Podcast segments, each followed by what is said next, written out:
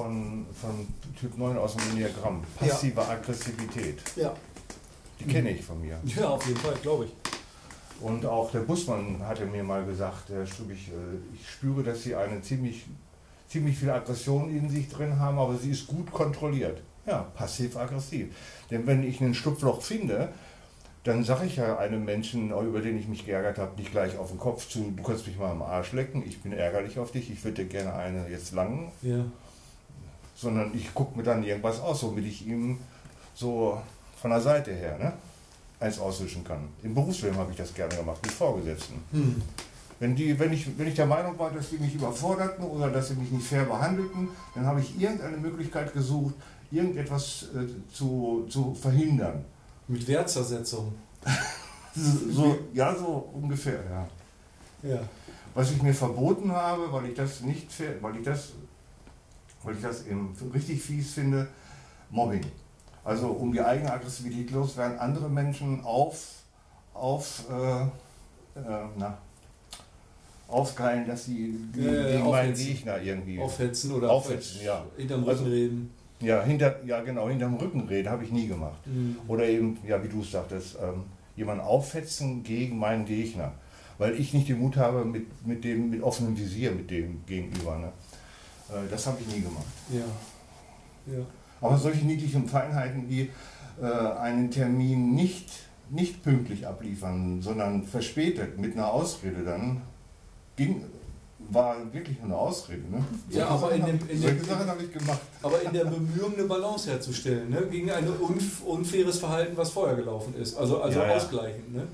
Ja, ja. Äh, ich bin oft im Berufsleben in, äh, in eine Situation geraten, wo ich eigentlich am liebsten in die Luft gegangen wäre, wie ein HB-Männchen von früher. Kennst du die Werbung? Ja, äh, kenne ich. Empörung, denn da war ich dann wirklich weil ich durchschaut hatte, dass mir da jetzt wieder vom Chef ein Termin absichtlich kurzfristig gesetzt wurde, um mich unter Druck zu setzen. Mhm. Weil der vielleicht glaubt, äh, ja, wenn der Strübig nicht unter Druck gesetzt wird, dann arbeitet der nicht, nicht dann arbeitet er nicht effizient. Mhm.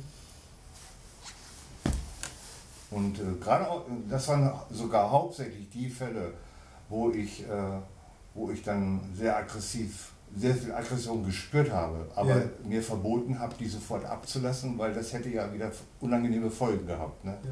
Ist, das, ist das denn auch passive Aggressivität im Sinne des Wortes? Weil passiv, wenn ich daran denke an passive Aggressivität, dann ist das immer so, ähm, man kommentiert das Ganze zwar, man sagt einen Spruch, aber nicht direkt. Man wird ja. so bissig, man wird zickig und bissig. Das ist auch eine Form von passiver Aggressivität. Ja aber sich zurückhalten und sich vornehmen, bei nächster Gelegenheit ihm eins auszuwischen. Irgendwie ja. eins auszuwischen. Das ist auch, nenne ich auch, das würde ich auch dazu zählen, passiv. Okay.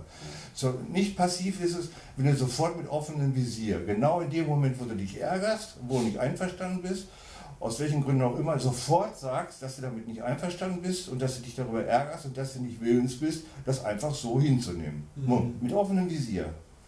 Knallhart, wie man das oft in guten amerikanischen Filmen sieht. Ne? Die. Ja, ja. das habe ich, ja. ja. Aber ich glaube, dass. Ich weiß auch nicht, ob Amerikaner so im Berufsleben miteinander umgehen, wie man das hier in den Filmen so manchmal sieht. Ist das eine amerikanische Art? Ja, es ist eine amerikanische Art, glaube ich, und es ist vor allen Dingen natürlich auch eine amerikanische Filmart, weil sich das, weil solche Konflikte gut angucken lassen. Ich denke mal, das ist auch ein bisschen eine Filmkultur weil ja. das für uns interessant ist. Das, was wir im eigenen Leben nicht wollen, dieser Stress und diese Konfrontation, das gucken wir aber trotzdem gerne, wenn es andere angeht. Es kann auch sein, dass es eine deutsche Art ist, nicht so direkt mit Bestimmt. umzugehen. Bestimmt. Dann könnten wir von den Amerikanern was lernen. Ich bin der Meinung, dass die, eine, die Amerikaner eine bessere aktive Aggressions... Ähm, Konfliktbewältigung haben. Also ich habe das oft erlebt schon dort und auch äh, jetzt nicht nur in Filmen, auch in anderen Situationen erlebt, dass, die's, dass die auch weniger angepisst sind. Die, sind. die können den anderen auch platzen lassen, ohne das gleich persönlich zu nehmen, als, als ob die das lernen. Ja. Ich will das nicht für alle sprechen, natürlich, für 330 Millionen Leute, aber ich habe es dort häufiger kennengelernt als hier. Ich weiß nicht, warum das so ist. Also, dass hier wirklich jemand in sich ruht und den anderen praktisch wutentbrannt reden lässt und dann wieder zu Wort kommt und darauf reagiert, das habe ich hier noch nie so wirklich erlebt. Das scheint da zu funktionieren. Ich meine, die haben ja in der Schule sowas wie Debattierclub. Das gibt es ja gar nicht in Deutschland, kenne ich gar nicht. Ja. Dann lernt man das ja auch schon, eine Meinung zu vertreten, auch nicht mal, wenn es noch nicht mal deine eigene ist, die ziehst du ja manchmal aus dem Umschlag. Ja. Du musst nur argumentieren aus einer bestimmten Perspektive und des anderen Argumente müssen dich erstmal kalt lassen. Und vor allen Dingen, wenn sie emotional werden. Also eine politische, wie ein Politiker lernen die eigentlich zu argumentieren. In der Schule. Als Kurs, also als AG. Ist jetzt kein normaler Unterricht. Und dann kommt noch hinzu, dass sie ja äh, ihre Aggressivität auch wunderschön ausleben können durch geeignete Sportarten. Ne? Wenn da, ich da jetzt an, ja, an Auspower, denke, Fußball, ja, ja. Ne? so richtig und Eishockey, in all diesen Sportarten sind die sehr gut. Sowas, sowas wird bei uns ja gar nicht gepflegt. Eishockey ja, aber nicht äh. American Football nicht. Und die haben ja sogar, die haben ja sogar noch Ringen in der Schule, Highschool. Die haben ja noch das gibt's auch in der Römisch-griechisches Ringen ist ja Schulsport bei denen. Da kann man ja auch einiges abbauen. Allerdings. Und Muskeln aufbauen. Die sahen aber ganz schön aus. Der Scott, der bei mir in der Klasse war in den USA, Halleluja, der hat den Körper. Der sah aus wie Rambo in, äh, in, in, in ja, wie Rambo. Oder wie Rocky in Teil 4. Und er bestand nur aus Kugelmuskeln.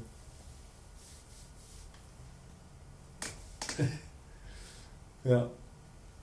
Ja, aber ich bemerke das ja auch. Ich bemerke das zum Beispiel durch das Aufnehmen von unseren Gesprächen und dadurch, dass ich die selber anhöre, was echt anstrengend ist für meine Ohren, meine eigene Stimme zu hören. So.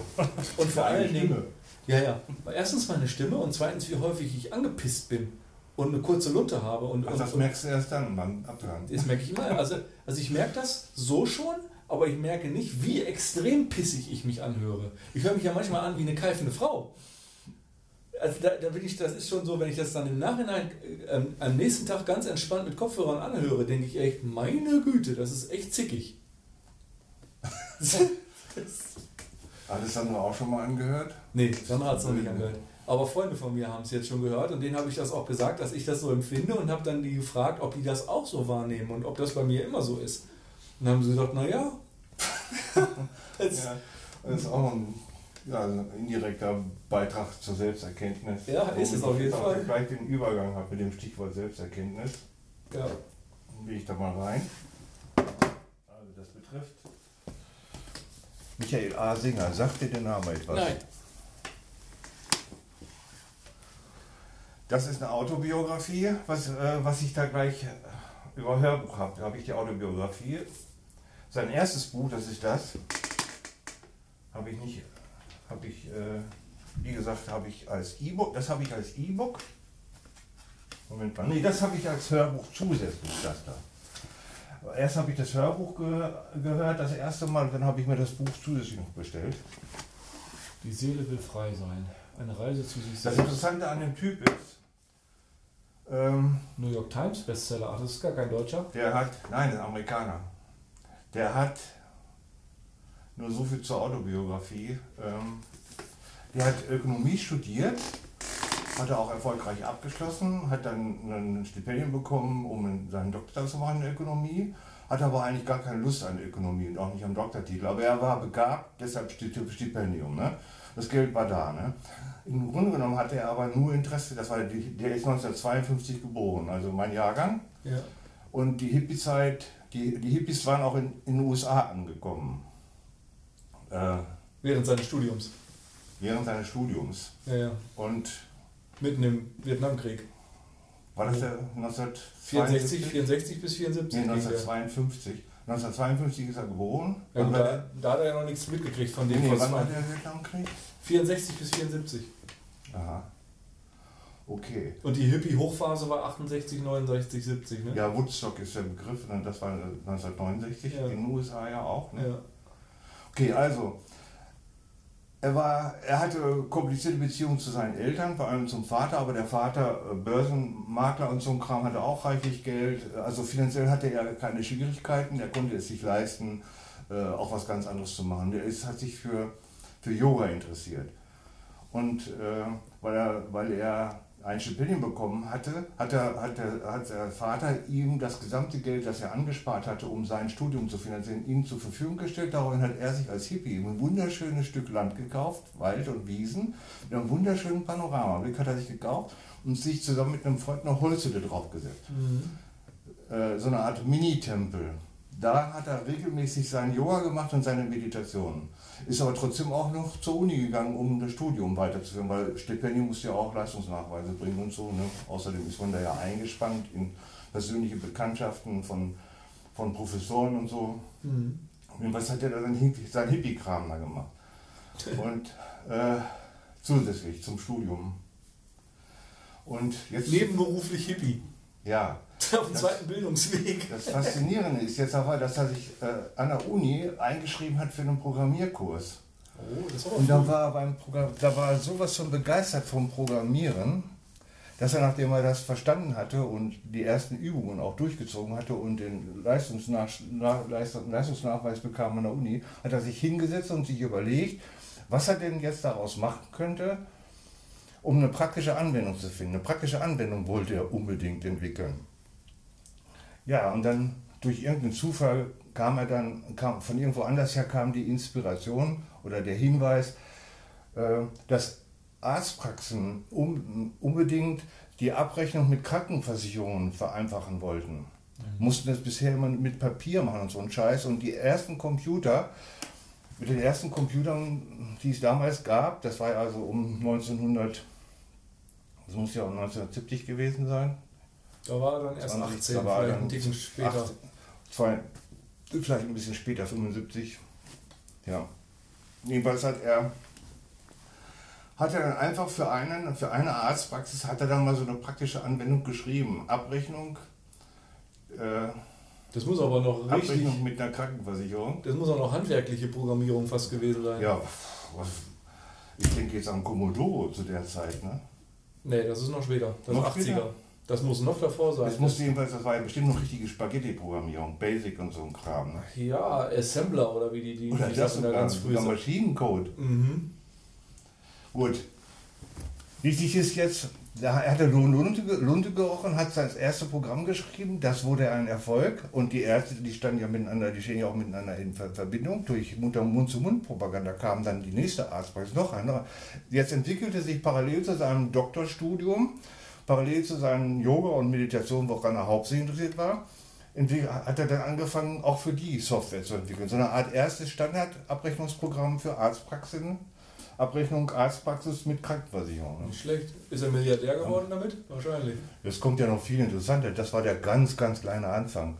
Aber nach und nach wurde er bekannter und dann hat er auch noch andere gefunden, äh, Kommilitonen, die das mitgemacht haben, die auch programmiert haben. Das Unternehmen wurde größer und größer. Äh, ja, ich will, das jetzt nicht, ich will das jetzt nicht alles erzählen, dann komme dann komm ich nämlich heute, dann kommt man zu nichts anderem mehr heute. Wichtig ist, er hat dann, einen Doktor hat er nicht gemacht, das hat er geschmissen, ist aber äh, durch gute Beziehungen an der Uni hat er aber den Auftrag bekommen, äh, hat eine Professur bekommen an der Uni, mhm. hat seinen Yoga-Kram weitergemacht, Meditation und die Softwareentwicklung, hat er jetzt so langsam schon ein kleines Mini-Softwareunternehmen aufgebaut gehabt. Das hat er alles gehandelt. Ähm, und im weiteren Verlauf ist das mit der, aus, ist aus dem Software, kleinen Softwarehaus ein großes geworden. Dann haben sich schon etablierte Softwarehäuser äh, für sein kleines Softwarehaus interessiert und dann haben die das aufgekauft und dann wurde er plötzlich Generaldirektor. Der ist am Ende, war der Multimillionär. Mhm hat aber trotzdem schwerpunktmäßig nach wie vor Yoga und Meditation gemacht, ist auch mit Pferdeschwanz und Sandalen, hat er seine geschäftlichen Sachen gemacht, auch die, die Geschäftsreisen und Besprechungen mit anderen, die ganz anders gedrahtet waren. Ne? Ja. Aber es geht auch nur in dem Beruf, oder in dem Beruf konnte man das, glaube ich, damals schon, weil gerade zu der Zeit Entwickler galten als äh, abstruse Exzentriker. Das waren halbe Hippies ja, ja. zu der Zeit. Das, genau. waren, das wurde auch anerkannt. Und hat sich ja seine, äh, seine, seine Praxis, äh, sein Softwarehaus hat er in Florida und ist dann oft rübergejettet nach Kalifornien. Und die waren ja sowieso schon immer so ein bisschen anders, getickten die ja schon da in ja. Kalifornien. Ne? Ja. Da hat er wahrscheinlich sowieso offene Türen eingerannt mit Pferdeschwanz und Sandalen. Ja, schönes Bild. Kannst du das bitte mal malen? Offene Türen einrennen mit Pferdeschwanz und Sandalen. das ist ein, ein Aquarell. Äh, könnte man in Aquarell malen. ähm, ja. Und die Auto, diese Auto, ähm, diese Autobiografie, die hat, die ist, die ist äh, das ist nicht die Autobiografie. Die Autobiografie. Wo ist die Autobiografie? Achso, ich habe die Autobiografie als, als Hörbuch. Als Hörbuch. Und daraus will ich dir gleich was zeigen. Und das habe ich dir mitgebracht. Dankeschön. In Gold. Das ist die Autobiografie im englischen Original. Oh! Wie schön. Ich habe sie im Deutschen, wie gesagt, als. Ich habe sie das sieht aus wie die, der Innenteil von Toffifee. Was? Das sieht aus wie Toffifees. In dieser goldenen Folie. Ähm, die kannst du ja gut weiterverwenden, die Folie. Surrender Experience. Nein, Experiment. Experiment. Ja. Das ist die Autobiografie und das hier ist. Hier hat, er, hier, hat er seine, hier hat er seinen Selbsterkenntnisprozess drin niedergeschrieben. Deshalb auch die Seele will frei sein. Wie er trotz der verschiedenen gesellschaftlichen Aufgaben, die er ja im Laufe der Zeit wahrgenommen hat, also insbesondere den geschäftlichen Kram, ja. äh, welche Erkenntnisse er also das, deshalb finde ich das so faszinierend. Die meisten Bücher, Vielen Dank, die meisten, danke, Autoren, danke. die meisten Autoren, von denen ich Bücher habe, das sind entweder Psychologie-Leute oder, oder, oder wirklich Überbleibsel aus der Hippie-Zeit, die in Indien irgendwie mal bei einem Guru waren und was gelernt haben. Oder Aussteiger. Aussteiger. Was wo, was ich hier jetzt erstmals überhaupt von den tausend Büchern, die ich bestimmt hier irgendwo im Haus habe und die mich wo die Autoren mich beeinflusst haben, das ist der erste, der, der genau der die gleichen Interessen vertritt wie ich, beziehungsweise auch du, Meditation, Yoga, der auch verzweifelt gesucht hat nach, nach Selbsterkenntnis, nach Erleuchtung in Anführungsstrichen, aber an der Uni erfolgreich war und ganz wichtig, als Programmierer, als Softwareentwickler, aber nicht nur als Entwickler, weil Softwareentwickler sind auch oft etwas andere Menschen, ne? als äh, ein, Software, Manager in einem Softwarehaus zu sein, ein Softwarehaus äh, zu managen, aufzubauen, Menschen zu führen und er hatte am Ende 3000 Menschen zu führen. Das ist schon wieder was ganz anderes. Als Softwareentwickler zu sein, wo du nur mit einem Computer da zu tun hast ne? ja, oder im Team. Äh, also ein durch und ein richtiger bodenständiger Mensch, äh, erfolgreich auf vielen, vielen Gebieten und hat dann auch noch so erfolgreiche Bücher geschrieben, womit er eine große Hilfe für viele andere ist. Denn das, was er zu sagen hat, ist durch und durch bodenständig und, in, und trotzdem, äh, trotzdem, trotzdem mit, mit, einer, mit, einer, mit einem ungeheuren Panorama, mit einer ungeheuren Perspektive. Okay, er geht ja sogar im letzten Kapitel geht er so, hat er sogar, das ist ja auch ganz selten anzutreffen, dass jemand sich auch noch mit dem Tod auseinandersetzt. Mhm. Der ist ja nur zwei Jahre jünger als ich. Der ist auch drauf gekommen, dass er noch sterblich ist. Er kann, er kann noch so erfolgreich sein als Professor und als Softwarehausmanager und als Entwickler. Am Ende wartet doch noch wieder der Tod. Und wie kann ich mit dem Know-how, das ich mir jetzt angeeignet habe, in diesen interessanten, viel, viel, wie kann, was hilft mir das jetzt, wo ich ja doch, wo ich ja doch wieder mich damit vertraut machen muss, dass ich ins Gras beiße. Mhm. Früher oder später. Auch das hat er mit berücksichtigt. Großartig, ganz große Klasse. Es gibt keinen Autor, der so, so umfassend, gründlich und aufrichtig und ehrlich, unglaublich, seine Autobiografie, unglaublich ehrlich. Ich habe gleich an deinen Typ da gedacht, Bielefeld, radikal ehrlich. Ja. Radikal ehrlich und authentisch. Er hat den Erfolg nicht gebraucht, um, um ein, ein, ein Minderwertigkeitsgefühl zu kompensieren. Er nicht. Mhm. Ja, spannend. Und er hat den Erfolg auch gar nicht äh, aktiv gesucht. Es ist ihm alles so zugefallen. Und, ähm das ist auch das Hauptthema in seiner Autobiografie. Es ist mir, ich habe, ich habe ich habe, mir, ich habe mich nicht krampfhaft bemüht, ich habe mich geöffnet mhm. für den Fluss des Lebens. Ich habe mich hingegeben. Der Untertitel lautet auch in dem Buch, glaube ich, und Hingabe, ne? Experiment Hingabe. Journey into Life's Perfection. Lautet die Übersetzung? Der. Wo ist denn das andere, das Deutsche? Das liegt hier nicht. Ist vor deiner Nase. Ist es das? Nee, das, das, das ist nur eine Biografie. Ja, das heißt ja eigentlich äh, die, die, die Reise die in, in, das, in die Perfektion des Lebens. Also in das, dass die, das Leben bereits perfekt ist und die Reise dazu, dahin. Und das, ja, das, das, Surrender das Experiment ist, ist der Titel, also die, das, die Übung darin, hier aufzugeben, aber das ist schlecht zu übersetzen. Surrender ist in dem etwas, also sich, ja, die Absicht fallen zu, Absichten fallen zu lassen oder vor, vorgefertigte Ideen vor. Bin jetzt mal gespannt auf die deutsche Übersetzung. Mhm. Ja, ist immer schwierig, so nur zwei Wörter zu übersetzen. Die. Äh, das Experiment Hingabe. Doppelpunkt mein Weg in die Vollkommenheit. Ja. ja. Ist das eine angemessene Übersetzung? Das ist eine angemessene Übersetzung. Besser als mein gestammelt.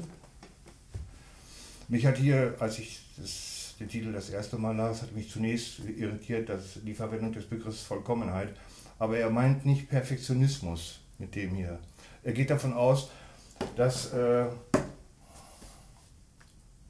ähm, ja, das ist jetzt schwierig zu formulieren. Ich will es mal so sagen. Äh, mit Hingabe meint er ja, dass er sich weitgehend im Rahmen von Meditation und Yoga weitgehend frei gemacht hat von, von, von seinen Ängsten. Mhm.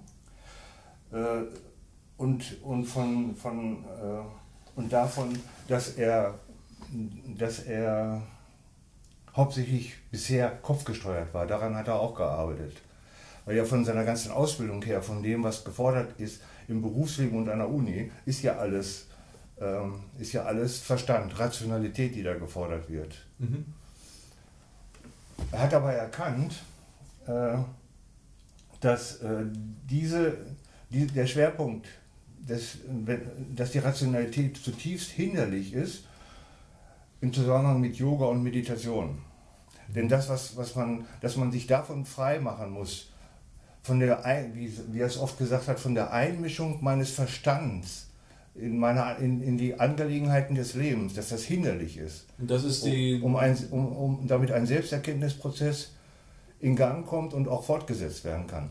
Er meint, es sei nötig, sich hinzugeben, darauf, äh, sowas wie Vertrauen zum Leben zu fassen und darauf zu vertrauen, dass es eine geheimnisvolle, führende Kraft im Leben gibt. Und nur der Verstand, der rationale Verstand, wenn der sich einmischt, dann wird dieses Selbstvertrauen in Frage gestellt. Dann funktioniert wieder was mhm. nicht im Leben. Das hat er, da, da ist ganz klar meiner Meinung nach der Einfluss des Yogas zu spüren, weil das ist die höchste Maxime des Yoga. Ist, die höchste Maxime des Yoga ist nicht alles Mögliche zu ändern an sich und an der Welt, sondern die Verwirrung und Verirrung des Verstandes so weit loslassen zu können, dass die Dinge so sein können, wie sie sind. Ja. Weil die darüber liegenden Verwirrungen und Irrungen des Verstandes sind nicht real. Sie sind nur etwas, was einen davon ableitet, äh, ablenkt, die Dinge so zu nehmen und sich selbst so zu nehmen, wie man ist. Das heißt nicht, das ist ja immer die Diskussion, die wir seit über, über zehn Jahren haben, das, was man schnell versehentlich hört bei sowas, ist, dass man Passivität geschult bekommt, dass man nicht mehr teilnehmen soll, dass man sich zurücknehmen soll, kein Ego mehr haben soll, heißt nicht mehr, nicht mehr zu wollen. Darum geht es ja nicht, sondern das absurde Gelaber im Kopf und die falschen Ideen, die man aufstülpt auf die eigentliche Realität, dass man diese Annahmen zurückfährt und bei dem bleibt, was wirklich da ist und was, womit man wirklich arbeiten und leben kann. Und das ist die höchste Maxime des Yoga. Da gibt es auch einen Satz, der mir jetzt aber nicht einfällt. Inflictions of the Mind ist das im, in der englischen Übersetzung. Den kann ich mal raussuchen, diesen Satz. Der trifft genau das. Und ich glaube, dass das äh, die Motivation ist zu dem, was du gerade gesagt hast. Also seine Erkenntnis oder sein, der Staffelstab, den er vom Yoga mit ins Leben reingenommen hat. Ja. Weil, Aber er hat nicht äh, das Ego er hat das Ego nur zurückgewiesen. Ne? Mhm. Ähm, er hat es, er, wie äh, viele andere Autoren sind ja der Meinung, das Ego müsste getötet werden. Er ist aber der Ansicht, das ist der größte Fehler, den man machen kann. Gegen das Ego zu kämpfen, ist der größte Fehler, den man machen kann. Das Ego hat seine. Das Ego haben wir als Kleinkinder aufbauen müssen im dritten, vierten Lebensjahr. Weil wir sonst uns hätte gar nicht verständigen können mit den anderen Egos um uns herum. Das Ego hat nur ein Interesse. Äh, das Überleben sicherzustellen, auch das soziale Überleben sicherzustellen, die, die eigenen Interessen vertreten und versuchen so lange wie möglich durchzusetzen. Das ist die Aufgabe des Egos. Ja. Das hat damit zu tun, dass man eben als kleines Kind merkt, wie hilflos man ist und dass man irgendwie einen Weg finden muss, seine eigenen Interessen, allein schon wegen des nackten Überlebens, irgendwie durchsetzen zu können. Ganz im Sinne von Enneagramm. Ne? Jeder hat dann, entwickelt dann seine eigene Strategie. Und das Ego ist hervorragend geeignet, um Doktorarbeiten zu schreiben und Software zu entwickeln. Hervorragend, der Verstand und das Ego. Ja, also wer vor allen Dingen bei der, bei der, bei dem Vorhaben, das Ego zu töten, wer, wer tötet denn da wen? Ja, auch gute Frage. Welche Instanz tötet denn das Ego? Es gelingt ja auch sowieso nicht. Das Nein. Ego schleicht sich immer wieder rein. Ja, weil, aber ich glaube, die, die, die, die guten Übersetzungen und die, ähm, die ernstzunehmenden Autoren die, die sagen ja auch nicht, glaube ich, dass man das Ego töten soll. Ich glaube, wir verstehen das häufig falsch, dass wir tatsächlich denken, wir müssten dieses, diesen Teil unserer Persönlichkeit bekämpfen, aktiv bekämpfen, mit was auch immer. Mit Entsagung, Meditation, äh, Pilgerschaft oder Reise nach Indien oder was auch immer, dass wir versuchen, diesen Teil von uns wegzudrücken. Aber ich glaube, das ist ein ganz gefährlicher christlicher Einfluss da drin. Das fällt auf sehr gefährlichen äh, Boden, ähm, wenn diese Idee im Westen ankommt und, und hier verstanden wird, weil wir vermischen damit immer dieses Sündenproblem, diese Erbsündengeschichte, die wir auch schon von vornherein falsch verstehen. Und dann mit dieser falsch verstandenen katholischen Geschichte interpretieren wir dann noch diese falsch verstandene, der ist ja noch nicht mal asiatisch, das ist indisch, das ist, das ist dieses New Age eigentlich. Ähm, weil das, was da ja eigentlich passiert und, und, und gesagt wird bei den ernstzunehmenden Autoren ist, dass das Ego eben nicht hilfreich ist, als Werkzeug das zu erkennen, was zu vermitteln gilt. Dass die Essenz, die in uns irgendwo zu erkennen ist, kann durch die Brille des Egos nicht gefunden werden. Und das heißt, wir sollten nicht mit dem Instrument des Egos weiter danach suchen. Die Fehlübersetzung davon ist, das Ego zu töten, dann wäre Essenz über. Aber wie soll das gehen? Das geht nicht. Man kann eben nur mehr und mehr sich daran erinnern und verstehen, dass es das falsche Werkzeug ist, nach, der, nach dem Numinösen zu suchen. Nicht durch, die Charakter, nicht durch die Charakterzüge und die Werkzeuge des Egos kommen wir dem näher. Und, ja. ähm, aber es ist, es ist ein unglaublich problematisches Thema und ich glaube, es gibt neun Möglichkeiten, es fehlt falsch zu verstehen und eine ist richtig zu verstehen von, jeder, von, von zehn Möglichkeiten. Und darum so ist das sehr problematisch, gerade am Anfang, wenn man sich mit dem Thema anfangs auseinandersetzt, weil ich glaube, das ist eine gefährliche Fallstrick, in dem man ertappen kann und dann lange, und haben wir auch schon häufiger darüber gesprochen, und dann in diese Problematik kommen kann, ein spirituelles Ego gegen sich selbst zu entwickeln oder gegen die Welt. Dass man dann denkt, nur weil man gebartigte Sachen trägt und barfuß in der Stadt rumläuft, ist man dann ein besserer Mensch mit einem weniger ausgeprägten Ego. Nur du hast noch ein anderes Ego. Das ist nicht weniger ausgeprägt. Ja. Ähm, anyway, das war nur der kurze Exkurs dazu, weil ist es ja wichtig zu wissen, was die Leute mit Ego immer versuchen zu meinen. Ich versuche diesen Begriff, das ist für mich eigentlich der belastetste Begriff von allen. Ich komme eher mit Liebe und Gott klar, als mit dem Begriff Ego. Ja, er wird auch im Mehr verwendet. Ja. Und es gibt nur ganz wenige Autoren, die sich wirklich die Mühe machen, das mal zu definieren, was sie denn unser Ego verstehen. Ne?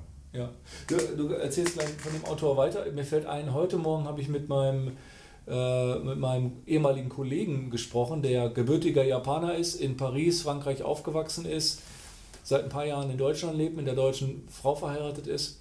Der hat heute Morgen angerufen, unversehens. Einfach so, der hatte Homeoffice und bevor er seinen Dienst angefangen hat, hat er mich angerufen habe mich total gefreut. Eine halbe Stunde mit ihm geredet, bevor ich das Haus verlassen musste. Auf Englisch, weil äh, ich kann kein Französisch und kein Japanisch und, Franz und, und auch und er nicht genug, gut genug Deutsch, also einigen, einigen wir uns immer auf Englisch. Ähm, und äh, dann, der hat mir berichtet und erzählt, dass er ähm, auch so ein gewisses Auszehren, also er kann irgendwie seine Batterie nicht mehr aufladen. Auch so ein, er ist ja auch in meinem Alter, zwei, drei Jahre jünger, äh, hat zwei kleine Kinder, arbeitet sehr viel, äh, liest auch sehr viel, nimmt viele Daten auf. Ähm, und er hat das Gefühl, dass trotz ausgleichendem Sport er immer weniger die Batterie vollständig voll bekommt. Und er will es noch nicht aufs Alter schieben, sondern irgendwie gucken, wo man was machen könnte oder etwas weglassen könnte, was vielleicht falsch ist, Ernährung oder auch die Ansicht oder die, oder die Freizeit anders gestalten oder mal rauszukommen oder so. Und dann ist mir etwas aufgefallen, als ich ihm zugehört habe. Da ist mir ein Gedanke gekommen, der mir so noch nie vor Augen stand. Und den habe ich dann erzählt und gesponnen in dem Moment, wo ich, ihm, wo ich ihm erzählt habe davon, von diesem Gedanken. Und zwar, weil er sagte, sein Körper würde ihm nicht verraten, was er bräuchte, damit er wieder sich aufladen könnte, Energie tanken könnte. Also er tappt seit langer Zeit im Dunkeln, weil er hat, er hat nicht den Hinweis vom Körper, Mensch, was würde mir eigentlich gut tun? Ja? Ähm, das habe ich öfter gehört. Und da muss ich sagen, da habe ich auch zugehört. Und das höre ich auch von anderen, gerade die in so dieser Midlife-Crisis und dieser Burnout-Phase zwischen 40 und 55 sind, wo viele Leute halt auf dem Zahnfleisch gehen. Ne? Ähm, und da ist mir ein Gedanke gekommen. Und der ist wie folgt. Kann es sein, dass dein Körper, was auch immer die Entität ist, die das steuert, unterbewusst oder whatever, genau weiß, dass du mit dem Versuch rauszufinden, was deinem Körper wieder so gut tun könnte, dass deine Batterie wieder voll aufgeladen ist, nichts daraus lernen würdest, sondern nur weiter Raubbau an der eigenen Energie betreiben würdest, nur noch effizienter. Mhm. Es wäre eben kein Erholen und kein zur Ruhe kommen und kein Aufladen, sondern es wäre ein noch stärkerer Raubbau mit mehr Effizienz gegen sich selbst. Mhm wenn der Körper verraten würde, wo man noch die extra PS rauskriegen würde, aus welcher Ecke. Mhm. Oder? Ja, da ist eine Menge dran. Das ist ein Gedanke, den ich heute Morgen hatte und den werde ich noch ein bisschen marinieren in meinem Kopf. Wenn der, wenn der Körper der Meinung ist, dass immer dahinter jetzt sich auch verbergen mag, welche Kraft, welche, welche Kraft, wenn wir jetzt so sagen, mein Körper, ne? Whatever. Was auch immer die Entität ist, die das bestimmt. Oder was auch immer du sagen willst. Ja. Wir wissen, dass, dass, es gibt sehr viele gut dokumentierte Fälle von von wo der Körper, jetzt also in Anführungsstrichen, wo der Körper sagt, ich mache nicht mehr mit, ich leg dich jetzt platt, ja, damit ja. du endlich mal zur Besinnung kommst. Das gibt es jede Menge. Das ist der Hilfeschrei des Körpers. Ja, ja, ja. Da hat ein Teil, was immer das jetzt auch sein mag, der Körper, hat, hat entschieden, der muss jetzt mal, äh, der muss jetzt mal zur, zur, der muss jetzt wirklich mal flachgelegt werden damit er mich, mich als Körper nicht mehr so überfordert. Ja. Dass er mir mal eine Chance gibt, mich zu regenerieren. Jeder Leistungssportler oder jeder gute Trainer von einem guten Leistungssportler weiß, wenn eine Höchstleistung erbracht wurde, dann ist anschließend sind x Stunden Regeneration angesagt. Unbedingt. Mhm. Da wird auch äh, von einem guten Trainer sehr genau darauf geachtet, dass der Leistungssportler seine Regenerationsphase einhält. Mhm. Aber das müsstest du ja sowieso auch wissen. Also die, die, das, das ist ja bekannt. Und diese, diese, das Phänomen, dass der Körper, wenn man sich eben ewig weiterpeitscht, früher Schluss macht, als der Kopf Schluss macht. Es ist ja, ich meine, bei, den, bei manchen endet es einfach im Herzinfarkt. Da kommen ja. gar keine vorherigen Signale. Ja. Oder im Burnout. Und das sind schon die schweren Fälle. Ne? Ähm, und der Körper sendet ja genug Signale vorher. Und, ähm, aber wenn man da immer nicht drauf hört, wenn man da nie drauf hört und da immer drüber weggeht, dann gibt es irgendwann wahrscheinlich den Punkt, wo er einen wirklich nicht mehr aufstehen lässt. Wo man sagt, jetzt werden wir so platt, jetzt bleiben wir liegen.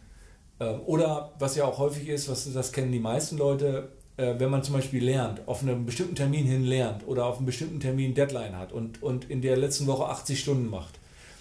Spontan kommt die Erkältung in dem Urlaub danach. Ja. Die kommt nicht vor dem, vor dem wichtigen Termin. Ein sehr bekanntes Phänomen. Ja. ja. Also dieses Runterfahren des Körpers, wenn er dann endlich darf vom ja. Kopf, dass er sich dann die Zeit aber auch richtig nimmt. Ja. Ähm, was aber natürlich auch immer zu spät ist. Aber ist nicht gesund, aber das ist zumindest am Anfang sind das schon ernstzunehmende Signale. Wenn das häufig so vorkommt, dann kann man schon sagen, hm, überleg mal, ob du dem Körper nicht im Normalbetrieb viel zu viel abforderst, sodass er die Freizeit so nutzen muss, dass du auf Null runterkommst. Ja. Ähm, aber meine Idee heute Morgen war eben noch mal ein extra Spin-off, ein Twist darauf, dass es noch eben eine präventive Instanz gibt, nicht nur eine regulative im Nachhinein, also wenn schon zu viel angefallen ist, endlich mal den, die, äh, den Riegel vorzuschieben vor mehr Aktionismus, sondern praktisch schon zukünftigen Aktionismus zu verhindern durch Sabotage, dadurch, dass der Körper nicht sagt, wie, wie man ihn noch effizienter nutzen könnte. Denn ich habe noch konkreter das Beispiel von einer Freundin von uns, die da sehr, sehr mit zu kämpfen hat, mit sich selbst. Die ist 50, äh, arbeitet unter starkem Druck in der Geschäftsleitungsassistenz, also mit sehr viel Verantwortung und, und einer hohen Taktzahl und schubst sich also ständig durch diesen Beruf durch mit einer sehr hohen Schlagzahl und gönnt sich also, sie gönnt sich viel Erholung, aber nur in den dafür vorgesehenen Zeiten. Nicht, sie gönnt sich nicht den, der schlussendliche Gleiser treten oder das Zurückschrauben, sondern sie versucht in den Pausen, in den Wochenenden, in den Feierabend und in den kurzen Urlauben, jetzt, jetzt muss ich perfekt regeneriert sein, damit ich diese Arbeit schaffe damit ich diesen Job schaffe. Und das geht dann so weit, dass Yoga dazu missbraucht wird, ähm, leistungsstärker zu werden, belastbarer, resilienter zu werden. Dass Mindfulness, Meditationen und Kontem Kontemplationen dazu missbraucht werden, produktiver zu sein in der Arbeit. Mhm. Ähm, und das denke ich, weil auch sie kommt aus ihrem dauernden Erschöpfungszustand nicht raus. Und das genau dieses Thema werde ich mit ihr mal ansprechen, diesen, diesen Gedanken, ob ihr, weil sie hat das mehrfach formuliert, ob ihr Körper nicht cleverer ist als sie und sagt, du, wenn ich dir diese letzte Idee auch noch gebe, wie du mich weiter, weiter ausbeuten kannst, dann sehen wir uns bald im Krankenhaus. Ja. Und darum werde ich dir nicht sagen, wie du mit Mindfulness und Yoga und Meditation und whatever noch mehr aus mir rausholst. Das wird nicht funktionieren. Ja, es ist ja auch interessant, das erinnert mich jetzt noch an das Phänomen, ähm, dass es einen, einen Schutzmechanismus gibt im, im, im Körper, ist im Zusammenhang mit einem Selbsterkenntnisprozess. Wenn man im Rahmen eines Selbsterkenntnisprozesses sehr in die Tiefe kommt, dann kommt man zwangsläufig auch irgendwann an einen wunden Punkt. Mhm. Und wenn, wenn das, wenn, wenn das was, was, warum das ein Wunderpunkt ist, dann muss ja irgendein Gefühl dahinter liegen, das sehr, als sehr unangenehm äh, betrachtet wird, das man aber nicht wahrhaben will. Irgendwann im Laufe seiner Entwicklungsgeschichte hat man das mal eingekapselt. Ja. Und wenn du jetzt im Rahmen eines Selbsterkenntnisprozesses, sei es durch Meditation oder Hypnose, an den wunden Punkt geführt hast, dann macht ein Teil des Körpers plötzlich dicht. Da geht es nicht weiter. Wenn du es alleine machst, ohne externe professionelle Hilfe, kommst du erst recht nicht weiter. Ein mhm. Hypnotherapeut, ein guter, könnte das noch hinkriegen, äh, dass diese Verkapselung, die, die, ein, die Verkapselung ist der Schutzmechanismus. Ne? Da ist das unangenehme Gefühl, das kann ein Trauma sein, ist da, ist da wirklich ummantelt ne? als mhm. Schutz. Mhm. Und nur durch eine Hypnotherapie kann man das überhaupt aufdröseln. Wenn man da ganz alleine dran gehen würde, würde rechtzeitig ein, eine, irgendeine Kraft im, im Körper irgendeine Kraft würde sagen, jetzt geht es nicht weiter. Ich lasse nicht zu, ich lasse, ich lasse nicht zu, dass du da dran kommst, mhm. weil, ich es, weil du es nicht ertragen kannst. So könnte auch der Körper, wie du es jetzt gemeint hast, dass der Körper, wer auch immer da jetzt hintersteckt, dass er sagt, ich lasse nicht zu bei dieser Frau, dass die jetzt auch noch vermeintlich, äh, vermeintlich etwas, das dem Körper, was, was mir eigentlich dienen soll, im Sinne von, von äh, von Entspannung, von echter Entspannung, dass die das auch noch nicht das noch weiter Das ist ein trojanisches Pferd. Das, ja. das ist ein trojanisches Pferd. Man soll, das, man soll das Geschenk annehmen, oh toll, und dann wird es noch schlimmer. Ja. Also wenn ich das jetzt mit, der, mit dem Selbstschutzmechanismus übertrage auf deine ja. Idee, der du da jetzt gerade gefolgt bist, ja. kann ich mir das vorstellen, dass der Körper, es irritiert mich, wenn ich jetzt sage, der Körper, Nein, ich habe auch gar keinen Begriff ja dafür. Alles, also es, ist ja, es ist irgendeine Kraft in einem. Eine, eine, eine uns unbekannte Kraft steuert, steuert da etwas mhm. auf geheimnisvolle Weise. Genau. Ja. Und, die, und es kann sein, dass bei dieser Dame diese geheimnisvolle Kraft, so nenne ich das jetzt mal, dafür sorgt, dass,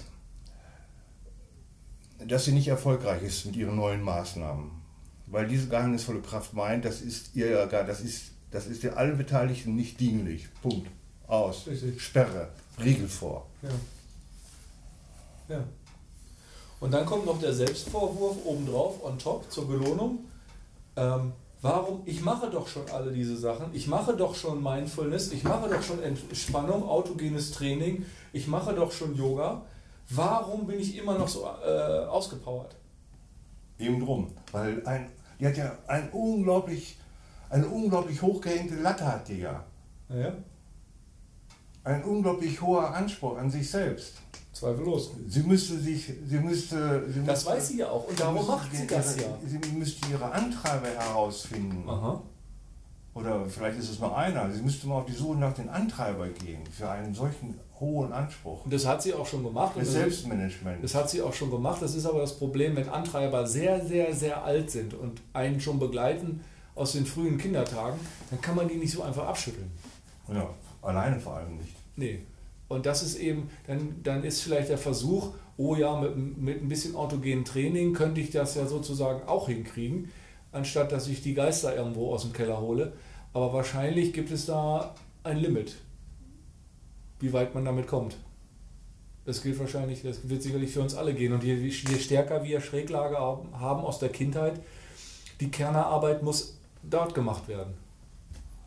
Ja. Und die kann man, glaube ich, nicht ich bin kein Freund davon, von dieser hysterischen Prozessgeschichte äh, aus dem Freudschen, dass man, dass man nach 45 Jahren nach dem, nach dem Event, nach der, nach der Ohrfeige, das unbedingt alles nochmal aufwühlen muss. Weil ich glaube, das existiert nicht. Keine einzige, das sind alles nur noch Erinnerungen. Ich glaube, die Ohrfeige ist nicht wirklich mehr abgespeichert, die ist nicht mehr da. Und ich glaube, modernere Psychoanalyse macht das auch nicht mehr nee. so ist schon längst revidiert. Die ja. Ansichten von Freud sind längst revidiert. Und die, das heißt, wenn überhaupt, kann irgendeine Energie im Körper gespürt werden, irgendeine Blockade, eine, eine Emotion, ein Bedürfnis, die hochkommen. Und diese Energie kann irgendwo äh, freigelassen werden mit einer Erlaubnis oder sowas. Und das kann so eine Erinnerung freisetzen. Aber die, warum und wieso die Ohrfeige stattgefunden hat und wie man sich damals gefühlt hat, das ist reine Schauspielerei. Das führt zu nichts, außer durch Verhärtung dieses Musters, glaube ich.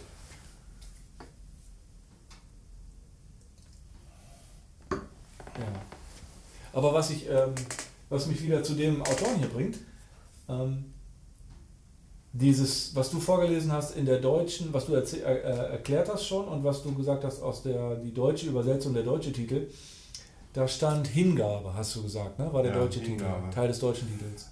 Er hat, er hat in Meditation und Yoga hat er, hat er stets Du wirst es auch gleich Hingabe klar. ist auch schwierig, oder? Was ist deine Definition von Hingabe, wenn du das mit anderen deutschen Worten beschreiben würdest?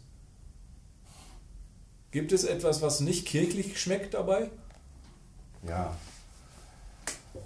Die letzte Phase beim, beim Sex, kurz vorm Orgasmus. Hm. Wer sich nicht hingeben kann, für eine Frau gilt das als recht, aber Männer müssen sich auch hingehen können in der letzten Phase. Dann, dann kannst du gar nicht dann, dann, kommst du, dann, dann kommst du gar nicht zum Orgasmus. Ist der Parasympathikus. Die letzte Phase vom vollständigen Orgasmus ist Hingabe. Und ich hatte schon manchmal so, dass im Kopf wirklich angenehme Leere war. Es war alles wie weg.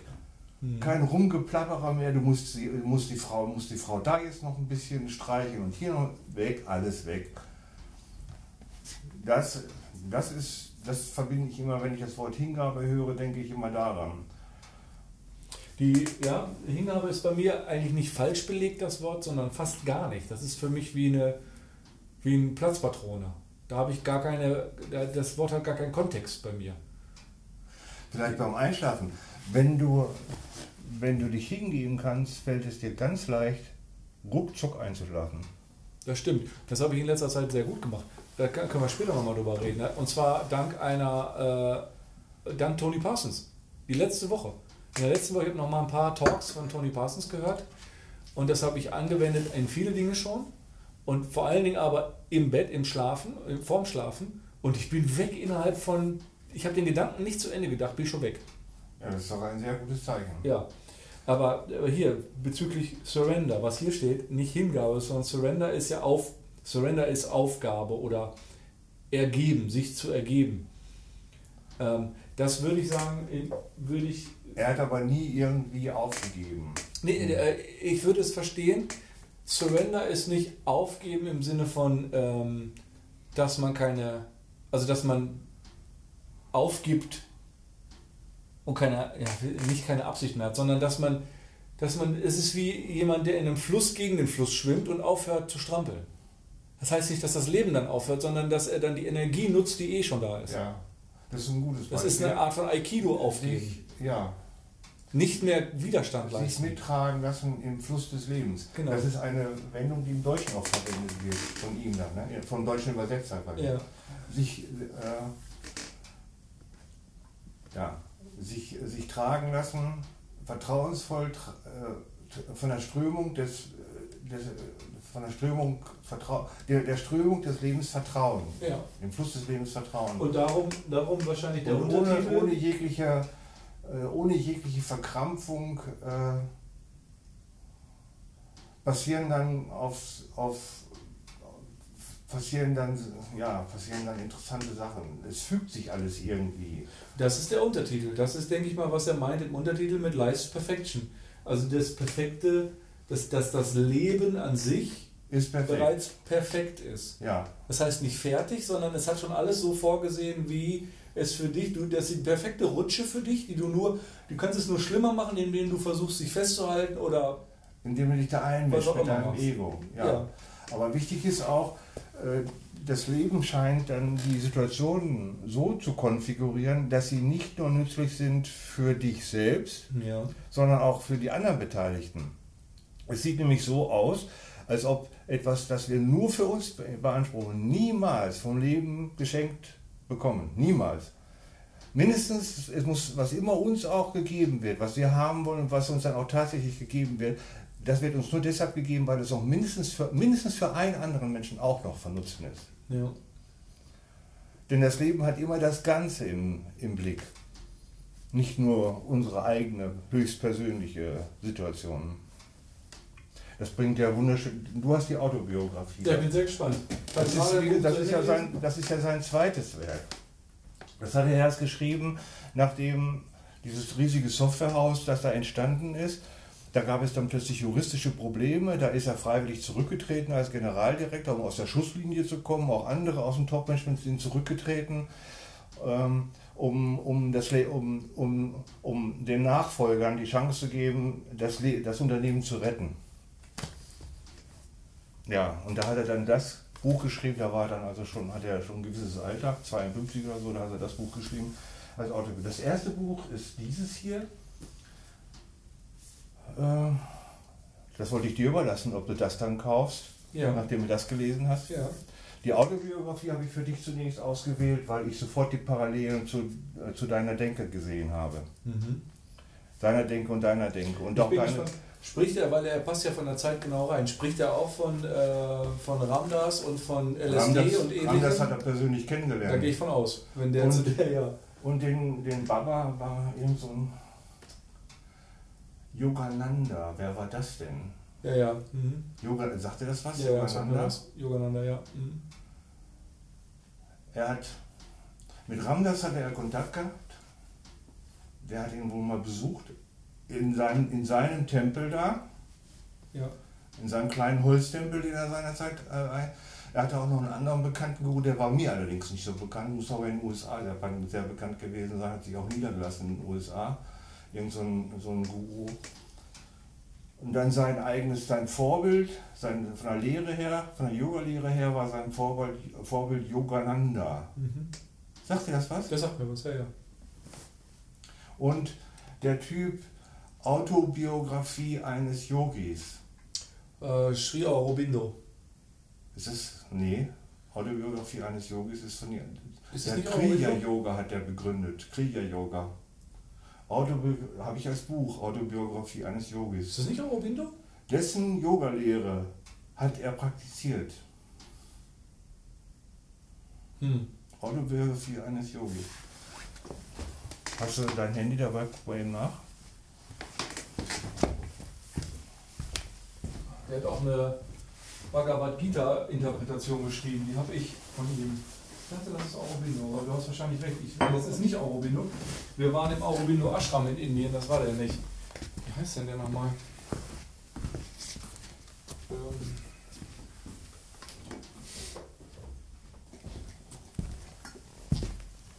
Ich will ja jetzt auch nicht zu viel aus der Autobiografie vorwegnehmen, dann nehme ich dir ja die Spannung raus.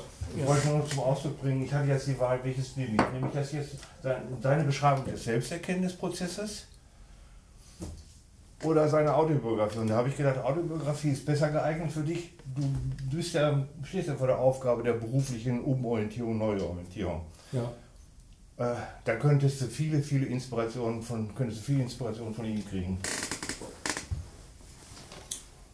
was die Einstellung zum Beruf betrifft. Also da hat mir der Bußmann tatsächlich auch schon geholfen, weil das, was der Bußmann aufgedeckt hat, erwähnt hat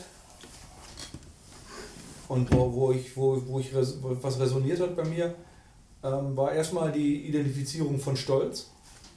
Ja, da haben wir auch, glaube ich, schon mal drüber gesprochen. Ähm, dass das, was man früher bei mir für Arroganz gehalten hat und das, was ich heute auch noch ab und zu bemerke, ähm, dass er diesen christlichen Begriff Stolz dafür genommen hat. Ja, Bußmann. Bußmann, genau. Das habe ich so noch nie gehört. Das habe ich auch so, so noch, noch nie so realisiert auf der Hawkins-Skala oder in der Gefühlsdefinition von irgendetwas anderen, äh, dass das Stolz äh, für mich ein komplexes Thema ist oder vielleicht ein, ein wichtiges Thema.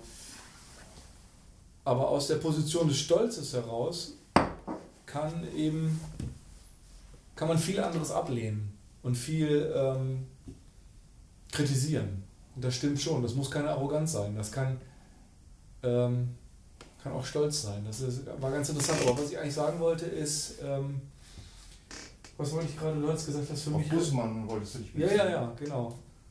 Zwei Sachen, die, die der aufgedeckt hat, die er gesagt hat.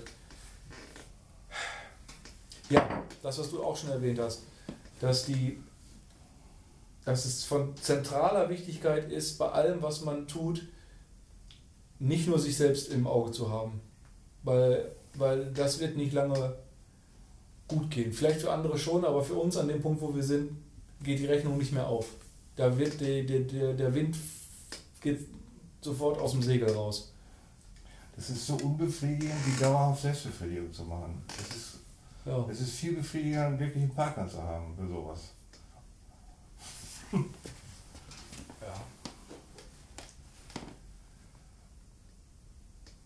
Wenn ich mir so diese äh, beruflichen Situationen Revue passieren lasse, äh, wo ich mich gut gefühlt habe im Anschluss an eine, an eine Erledigung, einer Aufgabe, die ich erledigt habe, das war immer, dass ich Feedback bekommen habe, dass es jemand anders nützlich war. Das hat mich, das hat mich zufrieden gemacht. Das hat mich befriedigt. Auch ohne, dass ich gleich Stolz empfunden habe. Oh, das, ohne, dass ich mir gleich. Einfach nur innerlich. Gutes Gefühl, innen drin. Ja. Es waren immer Situationen, wo, das, wo, ich, wo ich wusste, äh, das ist jetzt nützlich für jemand anders. Und sicher sein konnte ich mir ja immer nur, wenn ich auch wirklich ein ehrliches Feedback bekam. Ne? Also ich versuche die beiden Themen, die, die ich, ähm, die ich versuche als in meinem Leben zu etablieren, versuche in diesem Aspekt auch zu sehen. Und ich versuche daraus auch Motivation zu kriegen, was mir aber sehr schwer fällt, weil ich allgemein unglaublich schwierig zu motivieren bin zurzeit. Ich weiß nicht, was das für eine Phase ist. Keine Ahnung, aber ist, also ich, ich muss wirklich ganz kleine Brötchen backen, wenn ich arbeite. Äh, ich komme vorwärts, aber unendlich langsam. Und das ist, äh, das ist diese Aufnahme von, diesen, von unseren Gesprächen und von hoffentlich bald auch noch Gesprächen mit anderen. Denn die dienen ja nicht meiner eigenen Bereicherung. Das tun sie ja schon, wenn ich es mache. Ja, das ist ja wie ein Musiker, der sich schon, der muss das ja nicht vor anderen machen. Der kann dieses Lied ja auch für sich alleine zu Hause spielen, wenn es nur um die Musik ginge. Ja. Aber er will es ja auch für andere tun. Ja. Ja, sein Level, seine, seine Arbeit und Zeit, die er da rein investiert hat, will er ja anderen auch. Wenn wir sie teilhaben lassen. Will sie teilhaben lassen an dieser Kunst. Ja, und idealerweise kriegt er sogar nach Beifall. Ja. Aber das ist doch eine gesunde Einstellung. Richtig, und dieses Thema ist das erste eben, dass, dass, dass andere Spaß daran haben, diesem, diesem äh, Blödsinn zuzuhören eventuell oder auch den einen oder anderen äh, Gedanken haben, wo er sagt, oh gut, genau das habe ich auch schon gedacht oder den Blödsinn, äh, da muss ich nochmal drüber nachdenken. Das ist der Sinn der Sache und das ist eben der Mehrwert für andere und das wäre für mich tatsächlich oder ist für mich eine Motivation, überhaupt was zu machen, sonst würde ich gar nichts machen. Und das zweite ist es beim Kirtan. Ähm, beim Singen. Ähm, ich habe jetzt angefangen mit der Kirtan-Webseite, habe mich auch mit mir selber jetzt endlich geeinigt, eine ganz elementare Version starten zu lassen. Nicht zu weit zu machen, nicht zu weit zu gehen. Ich werde nur so viele wie möglich feste Kirtan-Gruppen in Deutschland auflisten, als reines Postleitzahlverzeichnis. Das reicht völlig aus. Und werde versuchen, mit denen ins Gespräch zu kommen und darüber hinaus einen ähm, Veranstaltungskalender aufzubauen, einen chronologischen. Eine Datenbankmaske äh, dahinter zu legen, in der nichts anderes reinkommt, als wann, was, wo passiert. Ganz einfach.